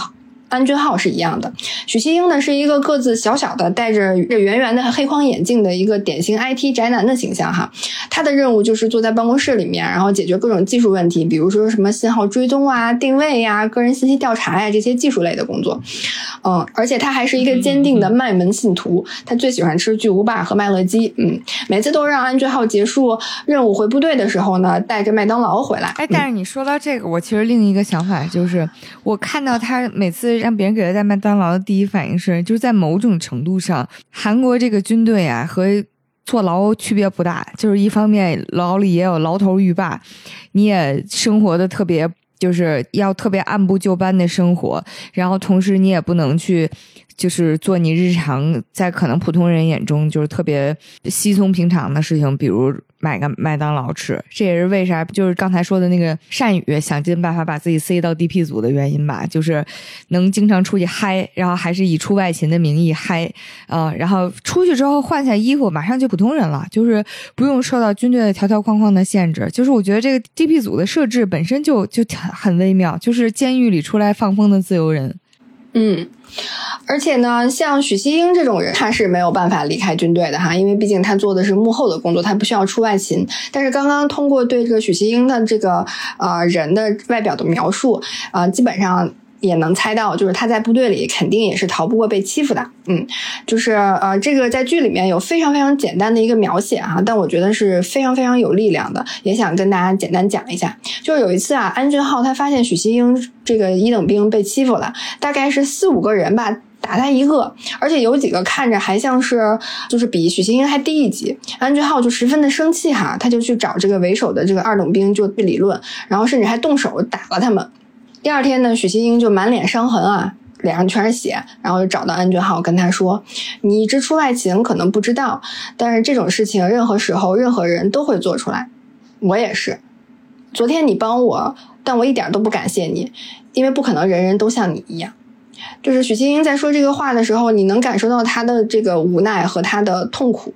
他被人欺负，他可能也会在某种情况下去欺负别人，而在自己被欺负的时候，有人能站出来保护他，他都没有办法因此而感谢别人，只是因为这个环境他不允许这样的保护出现。有了这样的保护出现，反而对他来讲是会带来更大的伤害。嗯，就这个也是挺无奈的一个啊一个事情。就他已经是一个被彻底驯化过的韩国军队中人了。嗯，接下来我们就到最后一个人物了哈。这个人物呢，也是电视剧里新增的人物，叫辅佐官林志燮。我们刚刚也提到了很多次，林志燮呢，他是一个空降来的领导哈，他军阶上是高于朴范球的，而且他熟谙军队的底层逻辑和游戏规则，在战术上呢，就是非常墙头草，非常会揣摩上级的意思，见风使舵，人话和鬼话无缝切换。就是话都让他说了，嗯，除此之外呢，林志谢的这个忍术也修炼的非常好，他可以忍受上级的辱骂，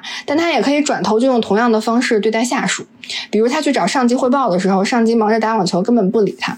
啊，他转头就用同样的方式去对待朴范球。朴范球找他请示的时候呢，他也打网球，然后朴范球说好几遍，他连听都不听。但是林志燮和朴范球有一点点像，就是他虽然在这个体制里面也享受到了一些怎么讲利益，呃，享受到了一些优越。嗯，一些特权，但是他其实也有自己的不满，也有自己的底线。比如说，他在面对曹石峰的这个案件的时候，他认为朴范球要求和警方合作，大规模的去搜查，然后将事态在最短时间内降到最低的这个做法是正确的。但是因为上级认为，就是和警方合作就会被媒体报道啦，会对部队形象造成特别严重的损伤，就是拒绝了。朴范求的建议，所以林志炫虽然表面上服从了上级啊，但是他在暗中却帮 DP 组提供了非常关键的信息，嗯，然后而且他还在就是上级最终要出动这个特勤部队要击毙曹世峰的时候呢，呃，多次站出来进行了阻拦，还提前。给朴范球他们通风报信，嗯，嗯，所以就是还是保有了一些良心和良知的，就是这一点点微妙的共同点，也是让本来这个死对头的这两个人朴范球和林之燮在第二季里面也走到了一起去并肩战斗哈，这个就是我们整个的这个 DP 逃兵族的主要的成员和这个我们这一部剧的主要的人物，嗯。就是介绍完人物了，嗯，接下来就想和大家就是来分享一下，就是整部作品的一个主线的案件，嗯，这个主线的案件其实是贯穿了两季啊，同样的主题，然后也把这个第一季和第二季衔接了起来。案件的主人公是一名二等兵，嗯，名字叫曹石峰。曹石峰呢是一名漫画家，画漫画非常棒。然后除了画漫画之外呢，他也在一家教育机构里面教小朋友画画，学生们呢都叫他封地老师。为什么叫他封地老师呢？嗯，说他就是像甘地一样的老师，不仅业务能力强，人还非常好。嗯，就算学生们经常搞恶作剧，但曹世峰也从来没有骂过学生，非常的温柔哈。而且曹世峰的外表看起来也确实是就是柔柔弱弱的，但你别看他，嗯，好像弱不禁风，但他其实是一个柔道高手。他曾经还拿过少年运动会的冠军，但因为实在是觉得自己没有办法去打人，所以后来就放弃了。就是以这样的一个面貌呢，曹世峰进入了部队。嗯，在新兵面谈的时候呢，朴范球听到他对自己的描述之后，呃，他说：“那你这样很难在军队里生存下去啊！你这样你也不要太勉强了，否则会出问题的。”但是令朴范球非常意外的是啊，呃，虽然他觉得。曹世峰很难在军队生存下去，但是曹世峰却拿了特级战士头衔。朴范球就问他：“你是怎么做到的呢？”曹世峰说：“因为必须要去做，所以就最后就做到了。”就也能感受到，就是在看似非常柔弱也毫无攻击性的外表下，曹世峰是有着非常惊人的意志力、忍耐力、毅力，还有执行力的。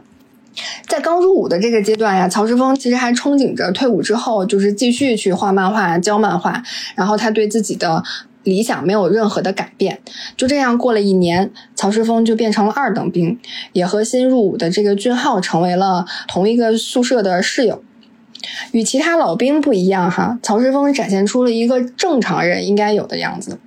他会时不常的就关心俊浩适不适应军队的生活，也会和俊浩说以后也要关心后辈，还会在俊浩关紧闭的时候给他带好丽友派。可以说是在韩浩烈出现之前啊，安俊浩在军队里感受到的唯一的温暖。他真的太暖了，他是会认真的跟安俊浩去讲说：“哎呀，我们以后要对新人好一点，我们要改变这些。”就感觉是一个真的有理想的人，他不是说软弱的善良，他是真的有有理想。嗯，但是呢，曹世峰还有另外一面，虽然他已经是二等兵了，但他仍然要遭受比他军阶高的士兵的侮辱，就是以这个兵长黄章秀为首哈。曹世峰常常被要求当黄章秀的人肉座椅。黄章秀人高马大，怎么也得有个一米八、一米九吧，练的全是那个腱子肉，就要坐在曹世峰的身上，一坐就要坐半个小时的这种，半个小时起。然后除此之外呢，他曹世峰还要被黄章秀逼着学猴子叫，被黄章秀无缘无故的殴打到吐血，被黄章秀烫烟头，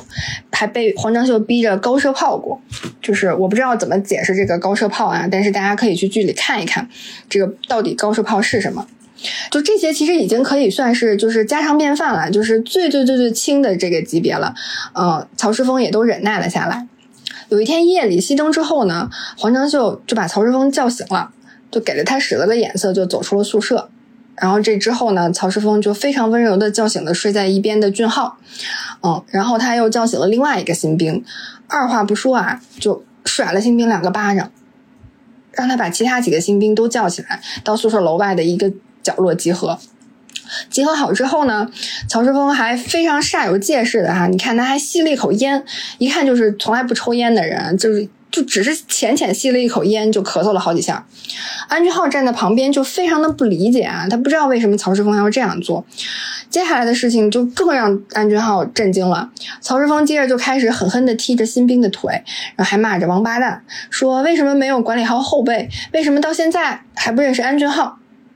就是俊浩在旁边看着非常的惊讶呀，他就是眼前的曹世峰，他还是那个和自己说以后也要善待后辈的那个曹世峰吗？就非常的不能理解。曹世峰发泄完之后呢，转头就对君浩说：“来，你也说几句，你也发泄一下。”君浩就看着新兵，然后就说：“没关系，啊，我常出外勤，不常在军队里待着，你们不认识我很正常，以后注意就行了。”嗯，然后他就让新兵回去睡觉了。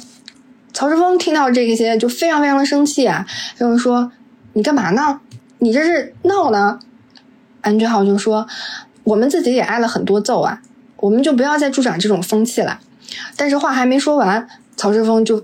非常激动啊，就喊说你哪有挨过什么揍呢？你根本都不在部队里。这个时候，刚刚被解散的新兵就又被揍回来了，揍人的就是黄章秀。原来。曹世峰为什么会这样呢？是因为黄章秀得寸进尺，他不仅欺负曹世峰，甚至还逼曹世峰像自己一样去欺负新兵。如果曹世峰不做的话，曹世峰就要挨打。嗯，黄章秀一看这曹世峰啥事儿也没干成啊，就特别生气，他就让曹世峰趴在地上，一边用脚踩曹世峰的手指，一边就骂曹世峰废物、没本事，这点事儿都做不好。安俊浩就看不下去嘛，他就上前想要阻止黄章秀，黄章秀却让安俊浩去揍新兵，安俊浩没反应，于是黄章秀就自己给了新兵一拳，然后同时他还问安俊浩说：“你觉得同样的话我会说几次呢？”这个时候安俊浩就非常的纠结呀，因为他不管自己动不动手，新兵都会挨揍。如果自己动手呢，还可以放放水，但这就违背了自己的原则。但是如果自己不动手呢，新兵很有可能会被黄章秀打死。我有一个认真的问题，所以说，因为这个狗是安俊浩的前辈，所以他如果打了这个人渣的话，这个人渣就是从军队的规则来讲，呃，安俊浩是会受到惩罚的，对吗？黄章秀就像他打朴星宇是一样的，都是他的前辈。嗯，就在这个关键的时刻啊，韩浩烈出现了，他往安俊浩脸上扔了一只鞋，然后假装就是好像安俊浩惹他生气了一样，就抓着安俊浩走到一个仓库房里，两个人在仓仓库房里就演戏挨打呀，搞得就是声势浩大，就是两个人互相捶这个。房间里的柜子啊，然后呢，那个大喊自己疼啊什么的，在外面听的时候就感觉这里头要出人命了，嗯，然后他们是以这样的方式来去麻痹这个站在外面的黄章秀。黄章秀听到这儿就非常满意啊，就回去睡觉了。这个时候就只剩下曹世峰一个人留在原地，他就望着那个仓库房，眼里含着泪光。然后就默默地低下了头。我觉得，在我看来，这个是压垮曹世峰的一个序幕吧。就是可能之前受到的那些欺负、受到的那些殴打、受到的那些侮辱，曹世峰都还能忍耐下来。但是这样的一种方式，对于曹世峰来讲是完全不能接受的，因为。就像刚刚讲了，曹世峰其实他才是第一个站出来用自己的行动来对抗暴力、来对抗这个环境的人。他不甘做旁观者，他甚至还想要影响身边的人，告诉身边的人说：“我们也要好好的善待后辈。”但是却被这个扭曲的环境逼着做了违背自己原则的事情。就是尽管刚才说的韩浩烈和安俊浩两个人携手演了一出戏，然后逃过了，好像瞒天过海骗过了那个人渣，就是这个情节听起来过瘾，但其实非常可悲。就是两个人在坚持着做正确的事情，但要表现出我做了错误的事情的方式，因为这是符合当下环境和这个制度要求的。有病吧？就是你，如果出现了这种情况，那只能证明他们所在的环境出了问题啊！就只能证明这个环境非常病态。嗯，所以曹石峰被这个环境，被这个病态的环境，变成了自己最讨厌的那一种人。我觉得这个就是他已经不是说从那一刻开始，他厌恶的就是自己了。厌恶了堕落的自己，嗯，而且就是这个画面是一个对比嘛，你可以看到安俊浩和韩浩烈站在一起，他们两个人共同呃互相帮助，从而能够坚守住自己的底线。但是就站在几米之外的曹诗峰，只有他一个人，他自己孤身一人站在那里，没有任何人帮助他。自此之后，曹世峰就是他的整个的心态就开始崩溃了，嗯，然后呢，呃，后面就发生了更让人震惊的事情。随着这个呃时间的推移，终于啊，这个黄章秀要退伍了。他退伍离开军队的这一天呢，就是宿舍里面的所有的人都被要求来送他。嗯，和黄章秀一起欺负人的那些士兵呢，都畅想着啊，我休假去看你啊，有说有笑的。你看其他人就是面无表情，非常的冷漠。当黄章秀看到曹石峰的时候，他就跟曹石峰说：“阿宅呀！”他还叫着曹石峰的外号。他说：“阿宅呀，我也让你吃了不少苦，不管是好的回忆还是糟糕的回忆，我们都通通忘了吧。”说着就伸出手要和曹世峰握手。哎呦，曹世峰听到这里就想起了就是过往被欺负的种种嘛。你说这搁谁能忍得了啊？所以曹世峰并没有伸出手，他反而和黄章秀说：“我怎么会有好的回忆呢？请你和我道歉。”这黄仁秀呢，先是愣了一下，然后呢，就是非常随意啊，非常不走心的就说：“行，我和你道歉，对不起啊。”说完就走了。哎呀，我的妈呀！军队只发生了一起就是这种冲锋枪式恶性事件，这都已经是他们太温柔了。当天晚上呢，曹世峰就和黄章秀的这个余党啊之一一起值班。这个余党呢，就看反正黄章秀走了嘛，觉得自己能上位了，然后就有样学样，又开始欺负曹世峰，要求曹世峰练习高射炮。曹世峰就拒绝了。余党二话不说就开始揍他，结果就被曹世峰反杀了。毕竟人家是拿过柔道的冠军的。曹世峰把这个余党呢按在地上，然后拿起手边的这个头盔，一下一下的往余党头上砸。也不知道砸了多少下，最后这个躺在地上的这个士兵就没有了任何反应。曹世峰也是满脸溅的都是血哈，你就看他没有任何反应之后，曹世峰就站了起来，但他也没有回宿舍，他就走出了军营，他就成为了一名逃兵。得知这个曹世峰逃走的消息之后呢，嗯，DP 组三个人都非常非常的震惊，也非常担心他哈。朴范球就向上级申请说，我们要跟警方合作，我们得赶紧就是这个大规模的搜查，要尽快找到曹世峰，啊，就是避免事态进一步恶化。但上级觉得就是宪兵队。我们专门抓逃兵的，结果自己队里出了一个逃兵，就觉得非常非常的丢人。然后呢，就他说我不能让别人知道这件事情，就拒绝了朴范球的建议。所以这个 DP 组他们这三个人没办法，就只能依靠自己的力量和时间赛跑，也和曹世峰赛跑。安俊浩呢，很快就找到了曹石峰哈，他就劝曹石峰和自己一起回军队，一切还可以挽回。但是曹石峰的愤怒并没有因为他狠狠地揍了一次余党就停止了。离开军营后，他一心想的都是要报复黄章秀，他怎么可能就此放弃呢？所以呢，两个人就开始打起来了。你看，一个练拳击的，一个柔道冠军啊。互相都受了不少伤，但最终曹志峰还是逃脱了。他去找黄章秀报仇。那黄章秀在哪里呢？他退伍之后在做什么呢？黄章秀在一家便利店里面打工，每天被老板吆五喝六的，然后待遇呢就和在军队的新兵差不多。其实这情节就是前面刚才正好跟大家分享过的，就是这部剧其实讲的是整个社会的弱肉强食，就是职既是职场当中的，也是军队当中的，也是家庭当中的，就像安俊浩家里经历过的那些家庭暴力一样。嗯，所以黄章秀每天想的就是，那我还不如回到军队里呢，不比现在爽。嗯，但是他没想到的是，接下来确实更爽。安俊浩先一步找到了黄章秀，提醒了他，就是曹世峰。逃出来了，曹世峰可能会来找你报复，你有潜在的危险。那黄章秀倒是没有一点担心啊，你看他那个表情，好像是啊，我觉得事情开始变得有趣了起来的一种表情。等到曹世峰真的找到黄章秀家里的时候，黄章秀倒是提前出击了哈，他做好了万全的准备，然后还是像在军队一样殴打曹世峰。曹世峰在这一刻仿佛就又回到了军队，就死去的记忆又开始攻击他。就即便他已经做好了，太生气了。即便曹石峰已经做好了心理建设，然后有非常强大的意志力，他也准备好了武器，但是在面对黄章秀的这一刻，他仍然感受到了恐惧。黄章秀在举起手的那一刻，他仍然躲了。但是这次曹石峰没有退让啊，他还是狠狠的回击了。而且他还发现黄章秀在面对他的时候，那个人高马大一米九的个子的人也在发抖。嗯，发现这个的时候，曹石峰非常非常的兴奋啊！他意识到，原来离开了部队，回到社会生活，原来黄章秀也是会害怕自己的。或者另一个层面上来讲，就是之前助长他气焰的，本身就是背后的这一整套制度。嗯。但是呢，就是这个 DP 组三人，因为预判了曹世峰的预判，哈，就是他们知道曹世峰会去家里找黄章秀，所以他们就埋伏在黄章秀的家里，最终抓到了曹世峰，带他的回部队。在回部队的路上呢，朴范球就劝曹世峰，他是这么说的：“他说杀人不是报仇的方式，你以为人死前都会反省自己吗？不会的，他们就只是那样死掉，而且死的还非常的安详。至于杀了他们的人呢，最后都会后悔。”因为那些王八蛋虽然死了，但一点悔意都没有，人都没了，也不能再去追究他们的责任，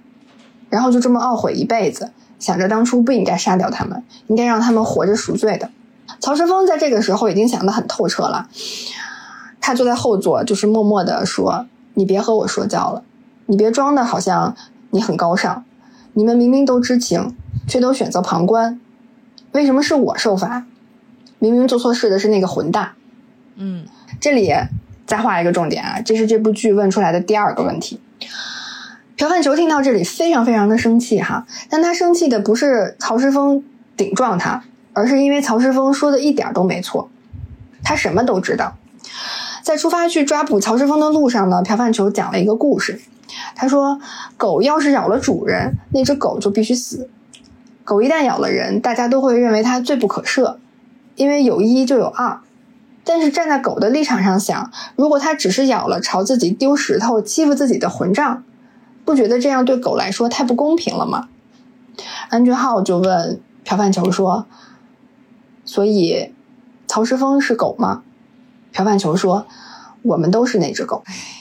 还是努努力当个人吧。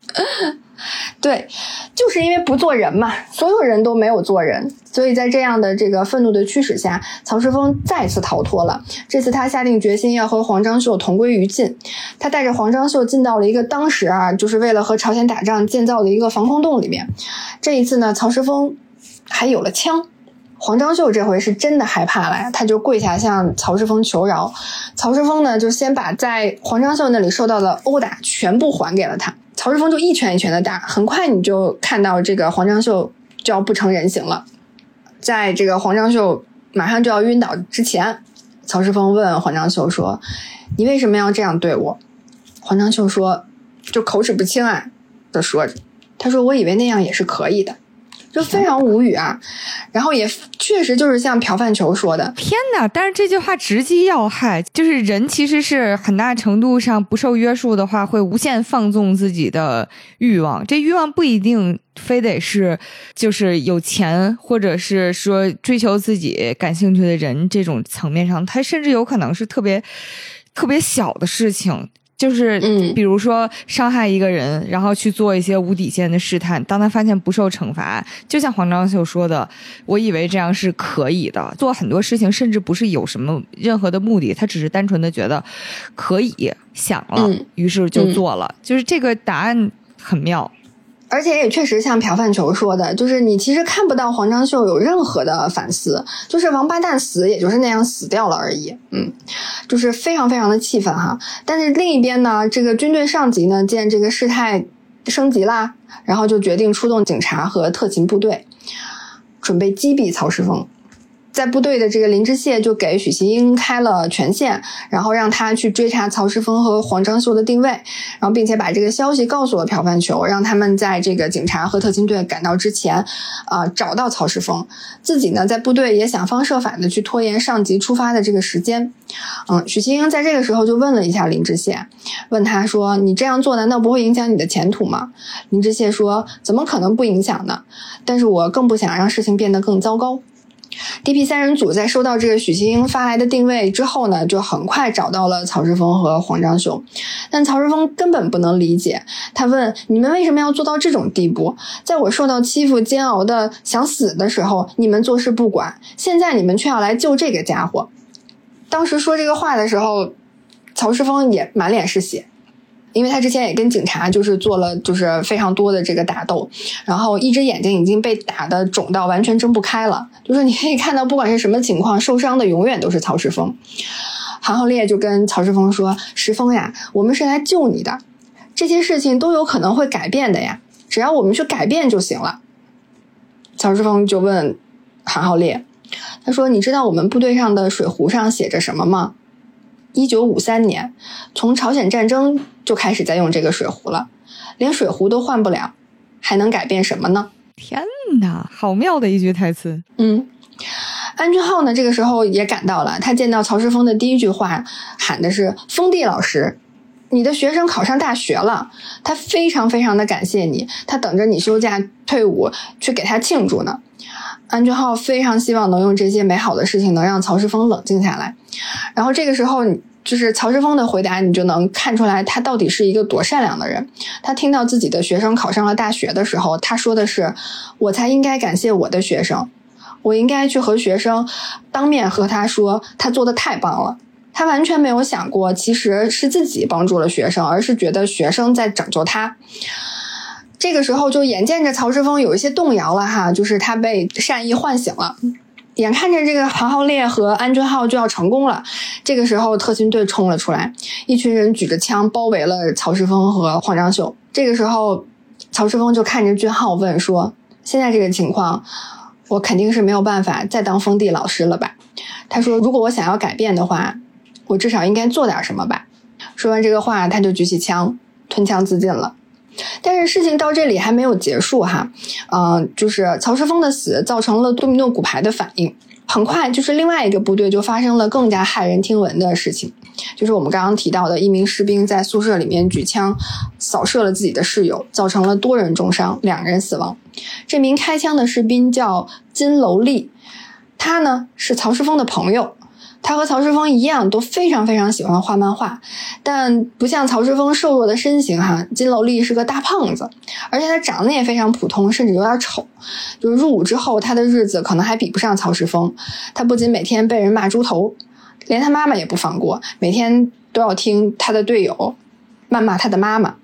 然后因为睡觉打呼呢，嗯，他的队友就往他脸上喷驱蚊液，就备受折磨。这一天呢，他执勤回来，看到电视上正播出曹世峰自杀的新闻，嗯，室友就喊他，他也没听见，嗯，室友就要往他脸上喷这个驱蚊液。这个时候，他就拿起身上背的这个还没来得及还的这个枪，就开始扫射了，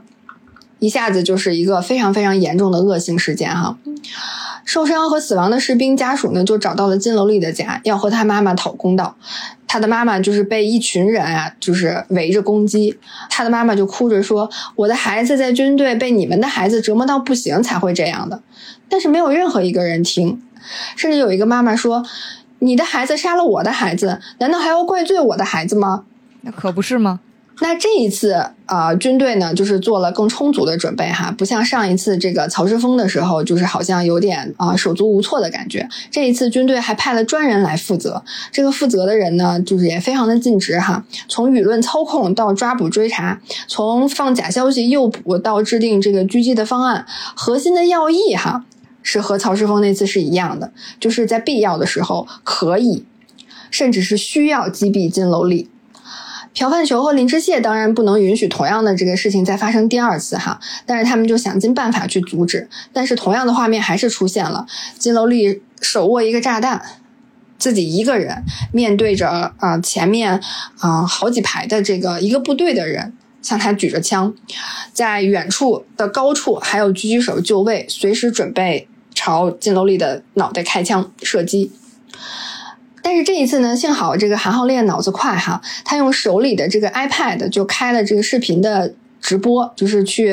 啊、呃向所有的人去直播现场的一个状况。他这个所有人是韩国老百姓吗？对对，他在网上开了直播，就是所有的普通人。韩浩烈也太猛了吧！这是直接把军队的公关视于无物呀！对而且这个观看量也爆表啊！而且这样一来，军队就不敢随意开枪了。但是这个直播其实并没有持续的时间很久，因为很快军队就把当地附近的这个通信的信号屏蔽了。但是不管怎么样，有了直播，嗯、军队后来也不敢开枪了，因为毕竟大家都已经知道了，公众已经知道了，所以就是再出人命的话，其实是更危险的一件事情。金楼丽也因此得救，被带回了部队，等待接受审判。但即便事情到这里啊，也还没有结束。毕竟闹得沸沸扬扬的嘛，军队就需要给公众一个交代。这两起事件的结案报告就变得非常非常的重要了。军队给出的这个关于曹世峰的结案报告是这样的，报告是这么写的：曹世峰明显患有精神疾病，因此意外做出了逃营行为。该行为打击了军队的士气与名誉，而他随后的犯罪行为和自杀未遂行为威胁到了许多兵力的安全。嗯，金龙丽也是差不多同样的报告啦，就是差不多同样的内容。就是再一次只看结果不问原因，而且这一次呢，他们还需要朴范球和林之燮都在这个案件报告上签名，这样的话他才能发布出去嘛，因为他们两个人是呃主要的这个在处理这个案件当中的一个算是领导吧，嗯。迫于无奈，就是两个人最终还是在报告上签了名，但是两个人也没有就此罢休哈。与此同时呢，大众对于这个接连发生的两起恶性的事件的诘问也达到了顶峰。呃，还记得就是俊浩第一次出任务失职导致自杀的那个逃兵申雨熙吗？嗯，他的姐姐成为了一名记者，哎呀，嗯，然后专注报道军队的霸凌的问题。他这一次也是站在了第一线，啊、就是每天啊不断的反复的问责军队。安俊浩在看到申雨熙的姐姐在电视上出现的时候，非常的惊讶，但其实更多的还是自责。对于安俊浩来说，申雨熙的死亡这件事情，在他心里从来没有过去。嗯，回溯到之前哈，有一次安俊浩去申雨熙的墓碑去祭拜的时候，碰到了申雨熙的姐姐，就是他是没有办法告诉他姐姐说我是那个递打火机的人，所以他就撒谎跟他姐姐说自己是申雨熙的军队的后辈。姐姐就说，呃，我一直很后悔，因为弟弟和我说过他在军队很难过，但我却跟他说大家都去当兵，有什么好觉得难受的？好虐的一句话呀！嗯，然后姐姐就问俊浩说：“我弟弟在军队怎么样呢？”但俊浩其实哪知道呢？俊浩根本不认识申雨熙，认识申雨熙的时候，申雨熙已经死了。但是凭着和呃浩烈学习的方法演技呢，俊浩还是自如的回答道：“他说，呃，申前辈非常的善良，也很老实，呃，以身作则，也很照顾后辈，还很会开玩笑。”这个时候，姐姐说了一句话：“那你为什么只是旁观呢？”他那么善良又老实，在被欺负的时候，你为什么只是旁观呢？好扎心的一句话呀！嗯，俊浩听到这里，能说的只有对不起。这也是这部剧我自己认为啊，是这部剧问出来的第三个问题。它每一个问题都是啊递进的。啊，其实这一幕呢是在第一季的结尾，当时看到俊浩被姐姐问到说你为什么只是旁观，然后俊浩非常难受道歉的时候，我心里其实也非常难受。我也很困惑，就是我会觉得，就是这样去质问一个旁观者是可以的吗？或者说，质问旁观者是对的吗？与其说这样质问一个旁观者是不是对的，或者说某种意义上，旁观者就是局中人，他是参与者，他不是旁观者，他参与这在这件事情当中，然后是一种隐性的暴力。是我同意，我非常同意。但是我在看到这一幕的时候，我心里隐隐觉得哪有点不对劲。就是只是质问旁观者就够了吗？嗯，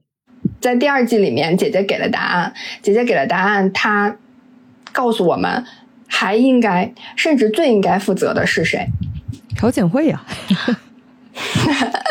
所以在看到姐姐在这个电视当中的质问啊，然后又想起曹世峰在啊开枪自尽之前啊说的最后一句话，他说：“如果想要改变，至少要做点什么吧。”在这个时候，安俊浩决定真的要做点什么。他和朴范球和林知谢联手拿到了军队扭曲事实、掩盖真相的证据，并在律师的帮助下起诉了军队。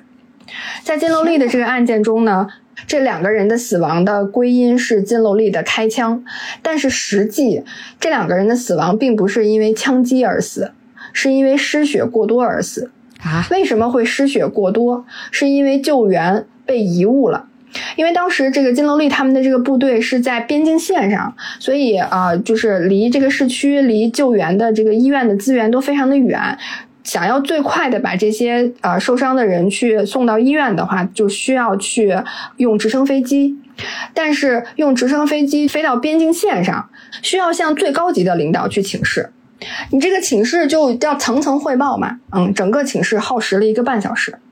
也就是在这一个半小时当中，啊，这两个人因为失血而失去了生命。他们再请示，金楼丽都能杀到朝鲜去了。但其实剧里面讲了，最终的这个上级的旨意是不派遣直升机去救援。他不去派，就是觉得没有必要为了救两个人的命而去冒险，把韩国的直升飞机飞到啊朝鲜的边境线上，可能会被朝鲜打下来。最终呢，这个案件获得了胜诉。嗯，然后金楼丽呢在军中遭受到的虐待获得了赔偿，同时法官也延期审理了这军队掩盖真相的其他的案件。而朴范球因为提交了这个关键性的证据啊，以泄露这个机密文件以及违反国家安全法入狱了。到这里，第二季就完结了。在完结的时候呢，我却想起了这部剧的片头。呃，这部剧呢一共有两季，一共十二集，但是这个片头没有变化过啊，就是也是和其他的这个韩剧不太一样的，而且也是我为数不多的，就是我每集都不会跳过片头的，而且甚至还常常反复会拿出来看的这个片头。这片头是由一段段有点粗糙的视频画面组合而成的，啊，这些画面包括一个婴儿穿着韩服大哭着正过生日呢，还有小男孩在幼儿园里面表演节目，还有穿着校服的在校园里面学习聊天的少年，还有非常青春的大学生男男女女欢笑谈恋爱的画面，也有啊在夜晚失忆啊痛苦的画面。最后，这些人都来到了新兵入伍现场的这一天，家人朋友们拥抱着这些男孩，哭着告别。这些男孩们都聚集在体育馆的这个中央，按照指令去排队。这个时候，站在人群中的安俊浩回过头望着镜头，望了几秒钟，再转回头，然后就进入正片了。这整个的这些画面就组成了一个故事。这个故事是一个婴儿成长为顶天立地的男子汉，而这些人。都曾经是谁的宝贝儿子，是谁亲爱的哥哥或者是弟弟，或者是谁正深爱着的男朋友。但是有一天，他们都要站到这个体育馆中央，然后这些身份就在那一刻好像都被抹去了。再配着安俊浩最后的回望，安俊浩就没有什么表情，但是他眼神戏非常好，对他的眼神非常好。他那个眼神其实是并不是那种特别留恋的眼神，而且其实在这个背景之下，他是唯一一个回望的人，剩下的人都是举起着手，然后就是敬着军礼向前啊。然后在那个画面里面，前面其实应该是一个更高一层的，就是负责征兵的那种领导一样，并且台上有一面旗帜。对，然后是在这样一个所有人都在盯着前方敬礼的情况下，安俊浩回头，然后他望着观众，就是他其实是一个来自现实的，不能叫诘问吧，但是我觉得那个眼神是充满着怀疑和冷静的。嗯，我每次看到这个片头，看到结尾的时候，呃，安俊浩他望着我。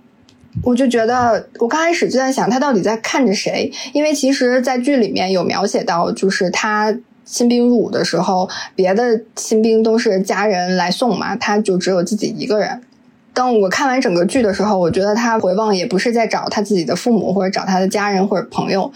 他望的可能就是曾经作为旁观者的我们。因为一般，其实，在影视剧里面，一般不会有直视镜头。就是在情节正常推进的情况下，一般不会有演员直视镜头，因为那样有一点打破第四面墙，就是会让观众觉得，哎，你怎么突然看我？呃，但是如果一般用到这种直视镜头的话，那其实就是希望能够和眼前的观众做出更深刻的这种呼应，或者是唤醒，或者是让你进来，让你进入这整个对话的语境当中。嗯，然后就是他回望我的时候，当我看完整个两季的剧情，再看这个片头的时候，我经常会想起来，就很多人物都会在剧里面讲说我们要做点什么，我们真的要做点什么，所以我觉得那个回望可能是他在问我，你决定你打算要做点什么吗？就是我觉得整体的片头的设计和它剧情的结合，然后以及演员的表演都非常服务于它整个这部剧创作的一个初衷和创作背后的动机，而且真的是打到人的心里面，让所有人看完之后会觉得我是不是真的应该做点什么？我觉得那个效果特别的好，嗯。而且就是扮演安俊浩的这个演员叫丁海寅，丁海寅在整部剧里面的表现也是非常非常的出色。就以前大家可能觉得他只能拍一些谈恋爱的剧啊什么的，但是在这部作品里面，他的表情、他的眼神，甚至他的一些小的肢体的动作，都处理的非常非常的精准和到位。嗯。是看到丁海寅出现在这个剧的时候，我还觉得挺精彩，因为他最开始，他以前最开始出名是因为那个什么请吃饭的漂亮姐姐嘛，就是非常甜的一个爱情韩剧。然后他在这部戏里表现的也特别出色，因为一般来讲，就是这种聪明内敛不高兴的角色，还挺容易演成面瘫的啊。但是他呢，既内敛，但是又有力量，这一点还挺不容易的。就是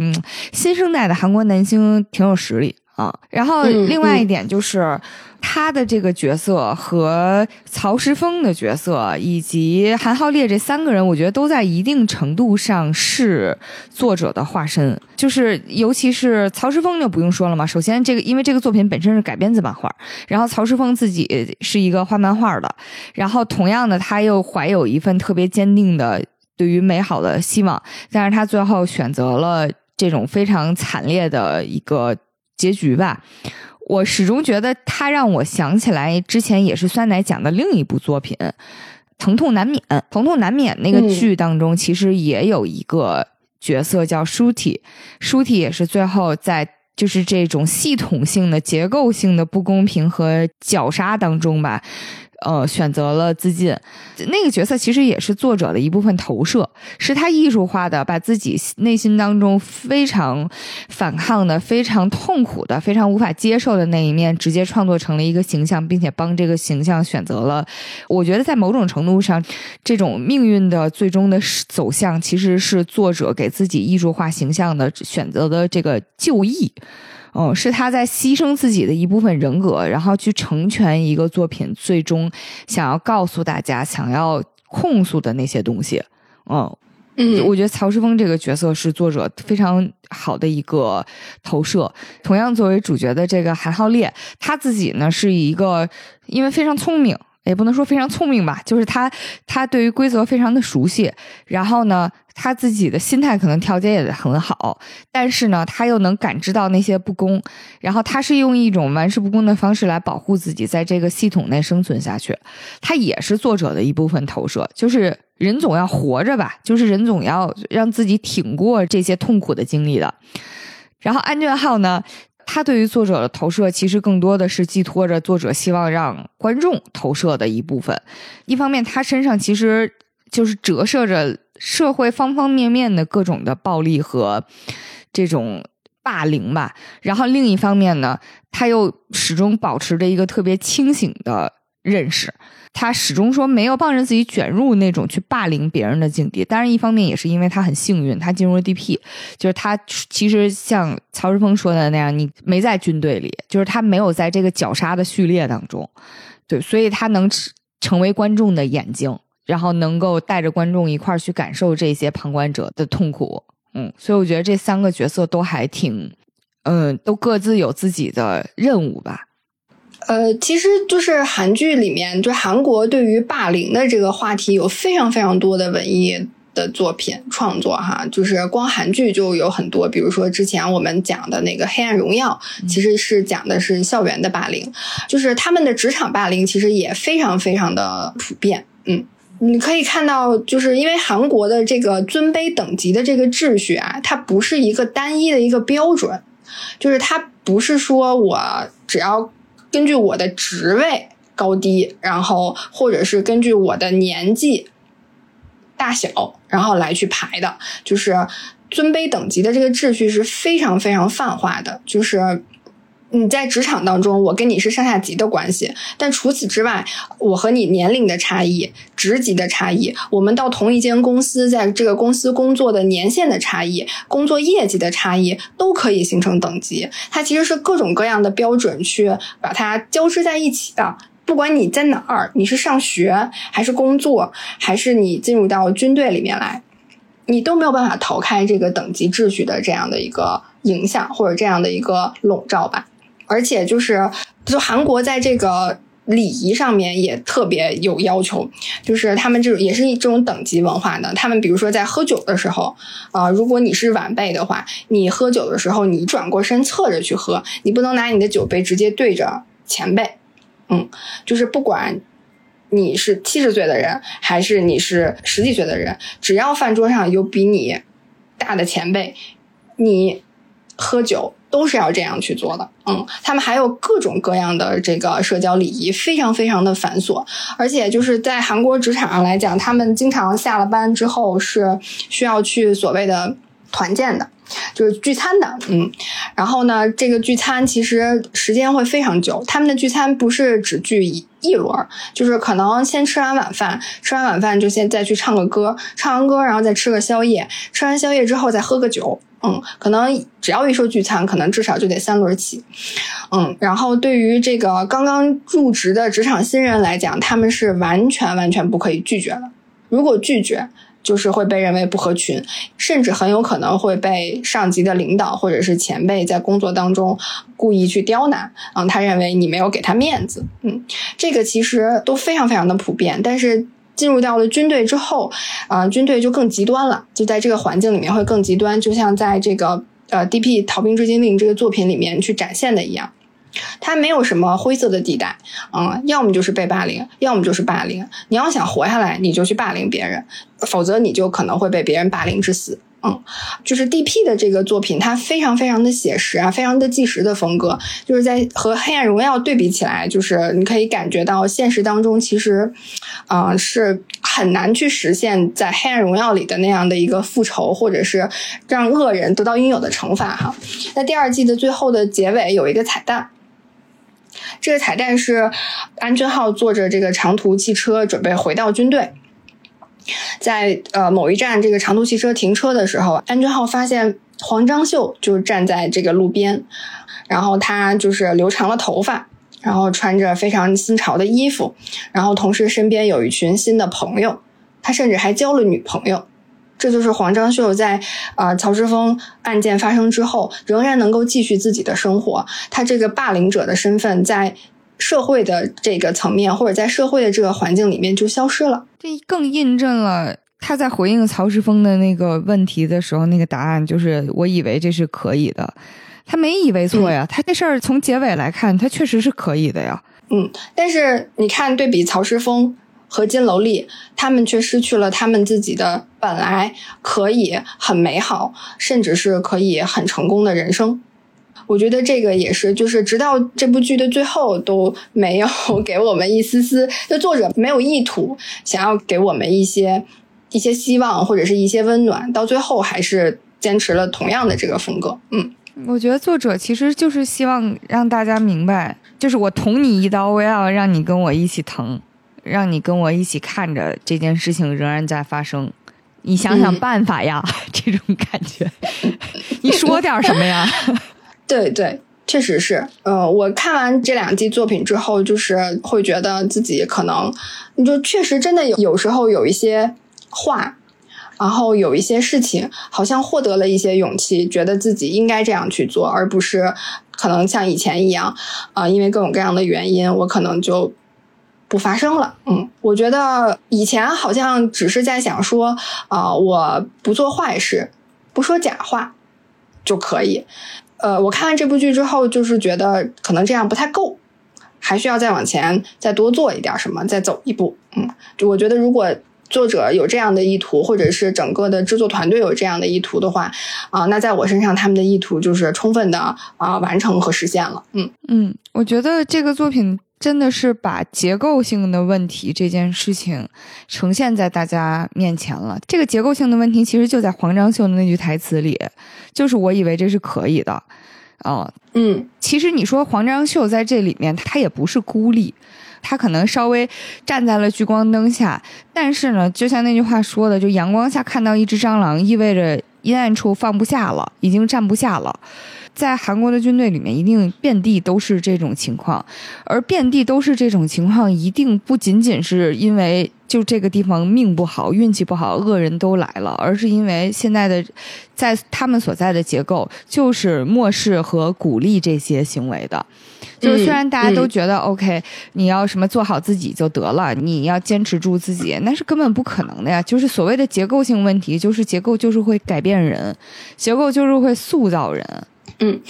呃，就说到结构会改变人，会塑造人，其实这里面也特别明确的一个呈现，就是黄长秀逼迫曹世峰去欺负新兵。嗯，我觉得这背后可能有这样一个动机，就是说我欺负你，我有可能会被惩罚，但是如果你也像我一样欺负了别人，我们就是一起的，那我们要么一起受罚，要么一起没事儿。就是在这种结构性的这样的一个呃塑造下，就是我需要把你和我变成一样的，我们两个完全一样。嗯，咱们要共同成为这个结构的一部分呀。嗯嗯，你不是例外，我也不是例外，我们只不过是都在一个结构里面去扮演各自的角色，甚至在他的规划里面，可能曹世峰之前一直没有很配合。曹世峰之前是这个系统里的 bug，然后在他的积极改造之下，曹世峰顺利的。成为了这个结构的一部分，然后甚至在他的规划，在他看不到的那个部分里面，可能那些被他霸凌的这些人，后来也会顺利的成为这个结构里面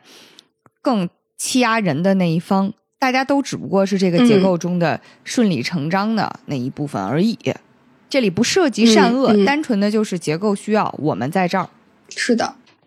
其实录这期节目的时间正好赶上一个非常热点的，也是非常让人心情复杂和沉痛的新闻，就是李玟和《中国好声音》之间的那些冲突的相关的音频和事件，逐渐的正在被曝光。反正，在爆出来的那些新闻材料里面，包括。李玟自己的很多的那个微信留言啊之类的，哇，真的是听得让人心如刀绞。所以我觉得在某种程度上也特别能回扣今天讲的这个主题，就是当大家问到说，在一个结构当中，人到底能不能做到说 OK 独善其身，或者说我竭尽全力的努力，是不是就能争取到一些公平和一些正义的时候，就是当问到这个问题的时候，如果来看。李玟的这个情况，你就会发现，他是不是已经足够强大了？他已经是站在华人当中顶尖的，在世界当中也是排的非常靠前的这么一个艺术家，然后甚至也是国家的门面。他毕竟是当时北京申奥成功的时候，在凤凰台就是怎么说坐镇的四个华人明星其中之一。他取得了这么多的艺术成就，这么广泛受认可，而且他自己这么强硬，他是能去和节目组硬刚，刚到就是在台上不起来，或者说拒绝下台，就差就是真正肢体冲突。的这么一个角色，但是他依然会受到这种不公平的对待，依然没有办法抵抗住这种就是来自结构的排山倒海般的这种欺压，所以我就觉得可能大家有一点，有的时候会高估个人的对抗的能力。但是我不是说个人做任何事情都没有用，而是说除了。普通人去做什么，那可能更要想一下这个问题究竟应该更多的去承担这个责任。就像酸奶刚才讲的，那个记者姐姐在最后提出的那个问题是：你为什么只是旁观呢？其实普通人除了旁观之外，他可能能做的事情并不多。但是这件事情一定有该负责的那个人，那那个人应该是谁？这个其实可能是普通人需要关注和努力的方向吧。就是。让真正应该负责的人去逼着他再多走一步，去负责。嗯，我不知道是不是可以拿这个 拿这个作为结尾哈，但是嗯，刚刚白马讲到李玟的事情，然后再结合到这个 DP。呃，整部作品给我的一个感受，我今天其实看到了一个呃，就是另外一个播客的主播，他说了这样一句话，他也是就是在看整个呃李玟的这个事情的时候，他说他觉得看到李玟给了他自己很多很多的力量，这个力量是他一点都没有这样活着自身就会被折断的警示感，而是即使被折断也想要成为这样的人的力量感，嗯，然后我觉得这个可能。就是非常精准的描述了 DP 给我给我的一个力量感，嗯，对，共勉吧，嗯，把这句让我们很受感动的话，以及把这部让我们给了我们很多力量的这个作品，在这里也分享给大家。然后我还想再讲一个，就是刚刚没讲到的一个，就是性少数群体的一个案子。嗯，这个案子可能跟主线好像看上去关系不是很大，但我觉得，呃，整个因为一个是因为这个案子拍的非常非常的美，非常非常的好，还有一个就是这个案子的题材，对于在韩国一个这么要求高度统一、高度集中的这样的一个文化环境里面，D.P. 逃兵追经令能够选择这样一个题材，讲了一个非常非常勇敢的一个追求不一样的一个故事，啊嗯。就是也想和大家分享一下，嗯，在第二季里面有一个浩烈和安俊浩啊，他们要去追查的一个逃兵啊，这个逃兵叫张成敏，他是毕业于戏剧与电影系的，而且这个人成绩非常非常的好，也非常的有天赋哈。他高中的时候就在青少年戏剧节就获得过最佳女主角的提名。这是一个男孩啊，他获得了最佳女主角的提名。当时呢，他获得提名的这个作品是呃安东契诃夫的《海鸥》，他扮演了当中的女主人公妮娜。嗯嗯，长大之后呢，张成民就变得就是非常自然而然的，他就和其他人不太一样。嗯，至少是和大家在主流的呃认为的这个男性，嗯是不太一样的。他也成为了一个变装皇后。嗯。哇哦！在进入部队之后呢，像张成民这样的一个呃身份，或者是他这样的一个外表和他的一个天赋吧，就被欺负和被歧视，那肯定是必然的。就大家都认为他是不像男的，就像女的一样，就嘲讽他、排挤他，然后也霸凌他。最终，张成民就也逃离了军队。逃离了军队之后，他去换了一个身份，他做了一张假的身份证。嗯，然后白天呢要打好几份工，省吃俭用，然后还不忘在这个打工的间隙去啊学习唱歌和表演。晚上呢，他就以妮娜的名字，穿上华丽的演出服，化上最美的妆，穿上高跟鞋，在酒吧唱歌。确实唱歌唱得很好听啊，就也成为了酒吧的这个招牌。但是就是因为这种，就是他相当于白天晚上都没有办法得到充分的休息，然后又省吃俭用，吃的很少，所以他长期营养不良，也导致他身体其实整个人看上去是十分的虚弱的。但是虽然这么辛苦，就是皇天不负苦心人吧，啊，妮娜的才华也终于被发现了。有一天晚上，这个音乐剧策划的总监，就是在这个啊音乐剧圈子里面无人不知、无人不晓的著名的总监找到了他。他在酒吧看完妮娜的表演之后，非常非常的满意，被俘获了。他向妮娜发出了邀约。邀请他去伦敦参与出演这个安东契诃夫的音乐实验剧《海鸥》。如果妮娜同意的话呢，这个总监就会直接送她去伦敦。哇，妮娜当然非常非常开心了。嗯，但是妮娜离伦敦和音乐剧的距离呢，只差一个假护照。啊，在这里面要给大家补充一下，就是在韩国，如果你去当兵服兵役的话，你的护照是会被收走的。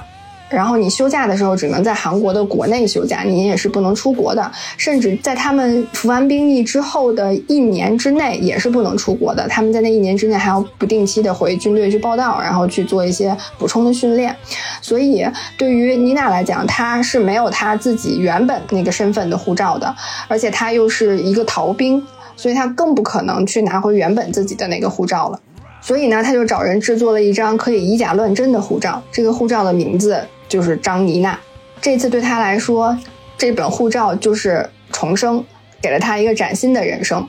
然后她就准备好了一切，然后准备就是拿到了总监给她的飞往伦敦的机票，就去机场了。但是在机场 check in 的时候呢，这个机场的机器啊出了问题，识别不了他的这个假护照。工作人员呢试了好几个机器都没有成功，然后这个地勤的这个工作人员就担心妮娜就是会生气，就是毕竟是客人嘛，所以他就叫来了经理，想要一起就是和妮娜道歉，并且安抚妮娜，想要请她去这个 VIP 的这个休息室去休息一下，然后等这个机器好了，我们再给她办理这个登机的手续。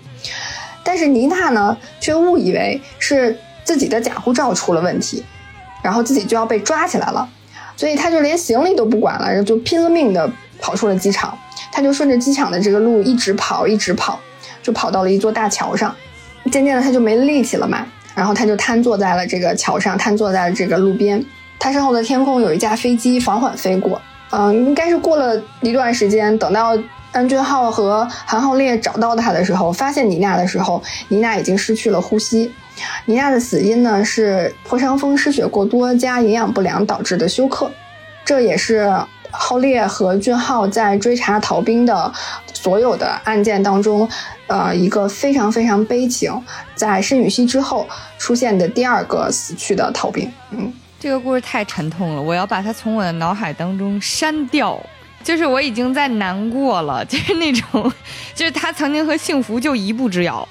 就一步之遥。嗯，哎呀，删掉了，已经不记得了。再见，我刚才什么都没听到。再见。好，那我们这期节目就呃录到这里了。然后这期节目非常非常的压抑啊，非常的沉重。然后呃，虽然很沉重，然后我虽然也很抱歉啊，可能有的听完了会觉得很不舒服，心里很难过。但我仍然觉得这是一部非常非常呃值得不错过的一部作品。然后嗯，如果大家。能够抵挡住这份沉重，还愿意去看一看原作的话，就非常非常开心了。嗯嗯，推荐给大家。那我们今天就到这里。嗯，到这里，再见，拜拜。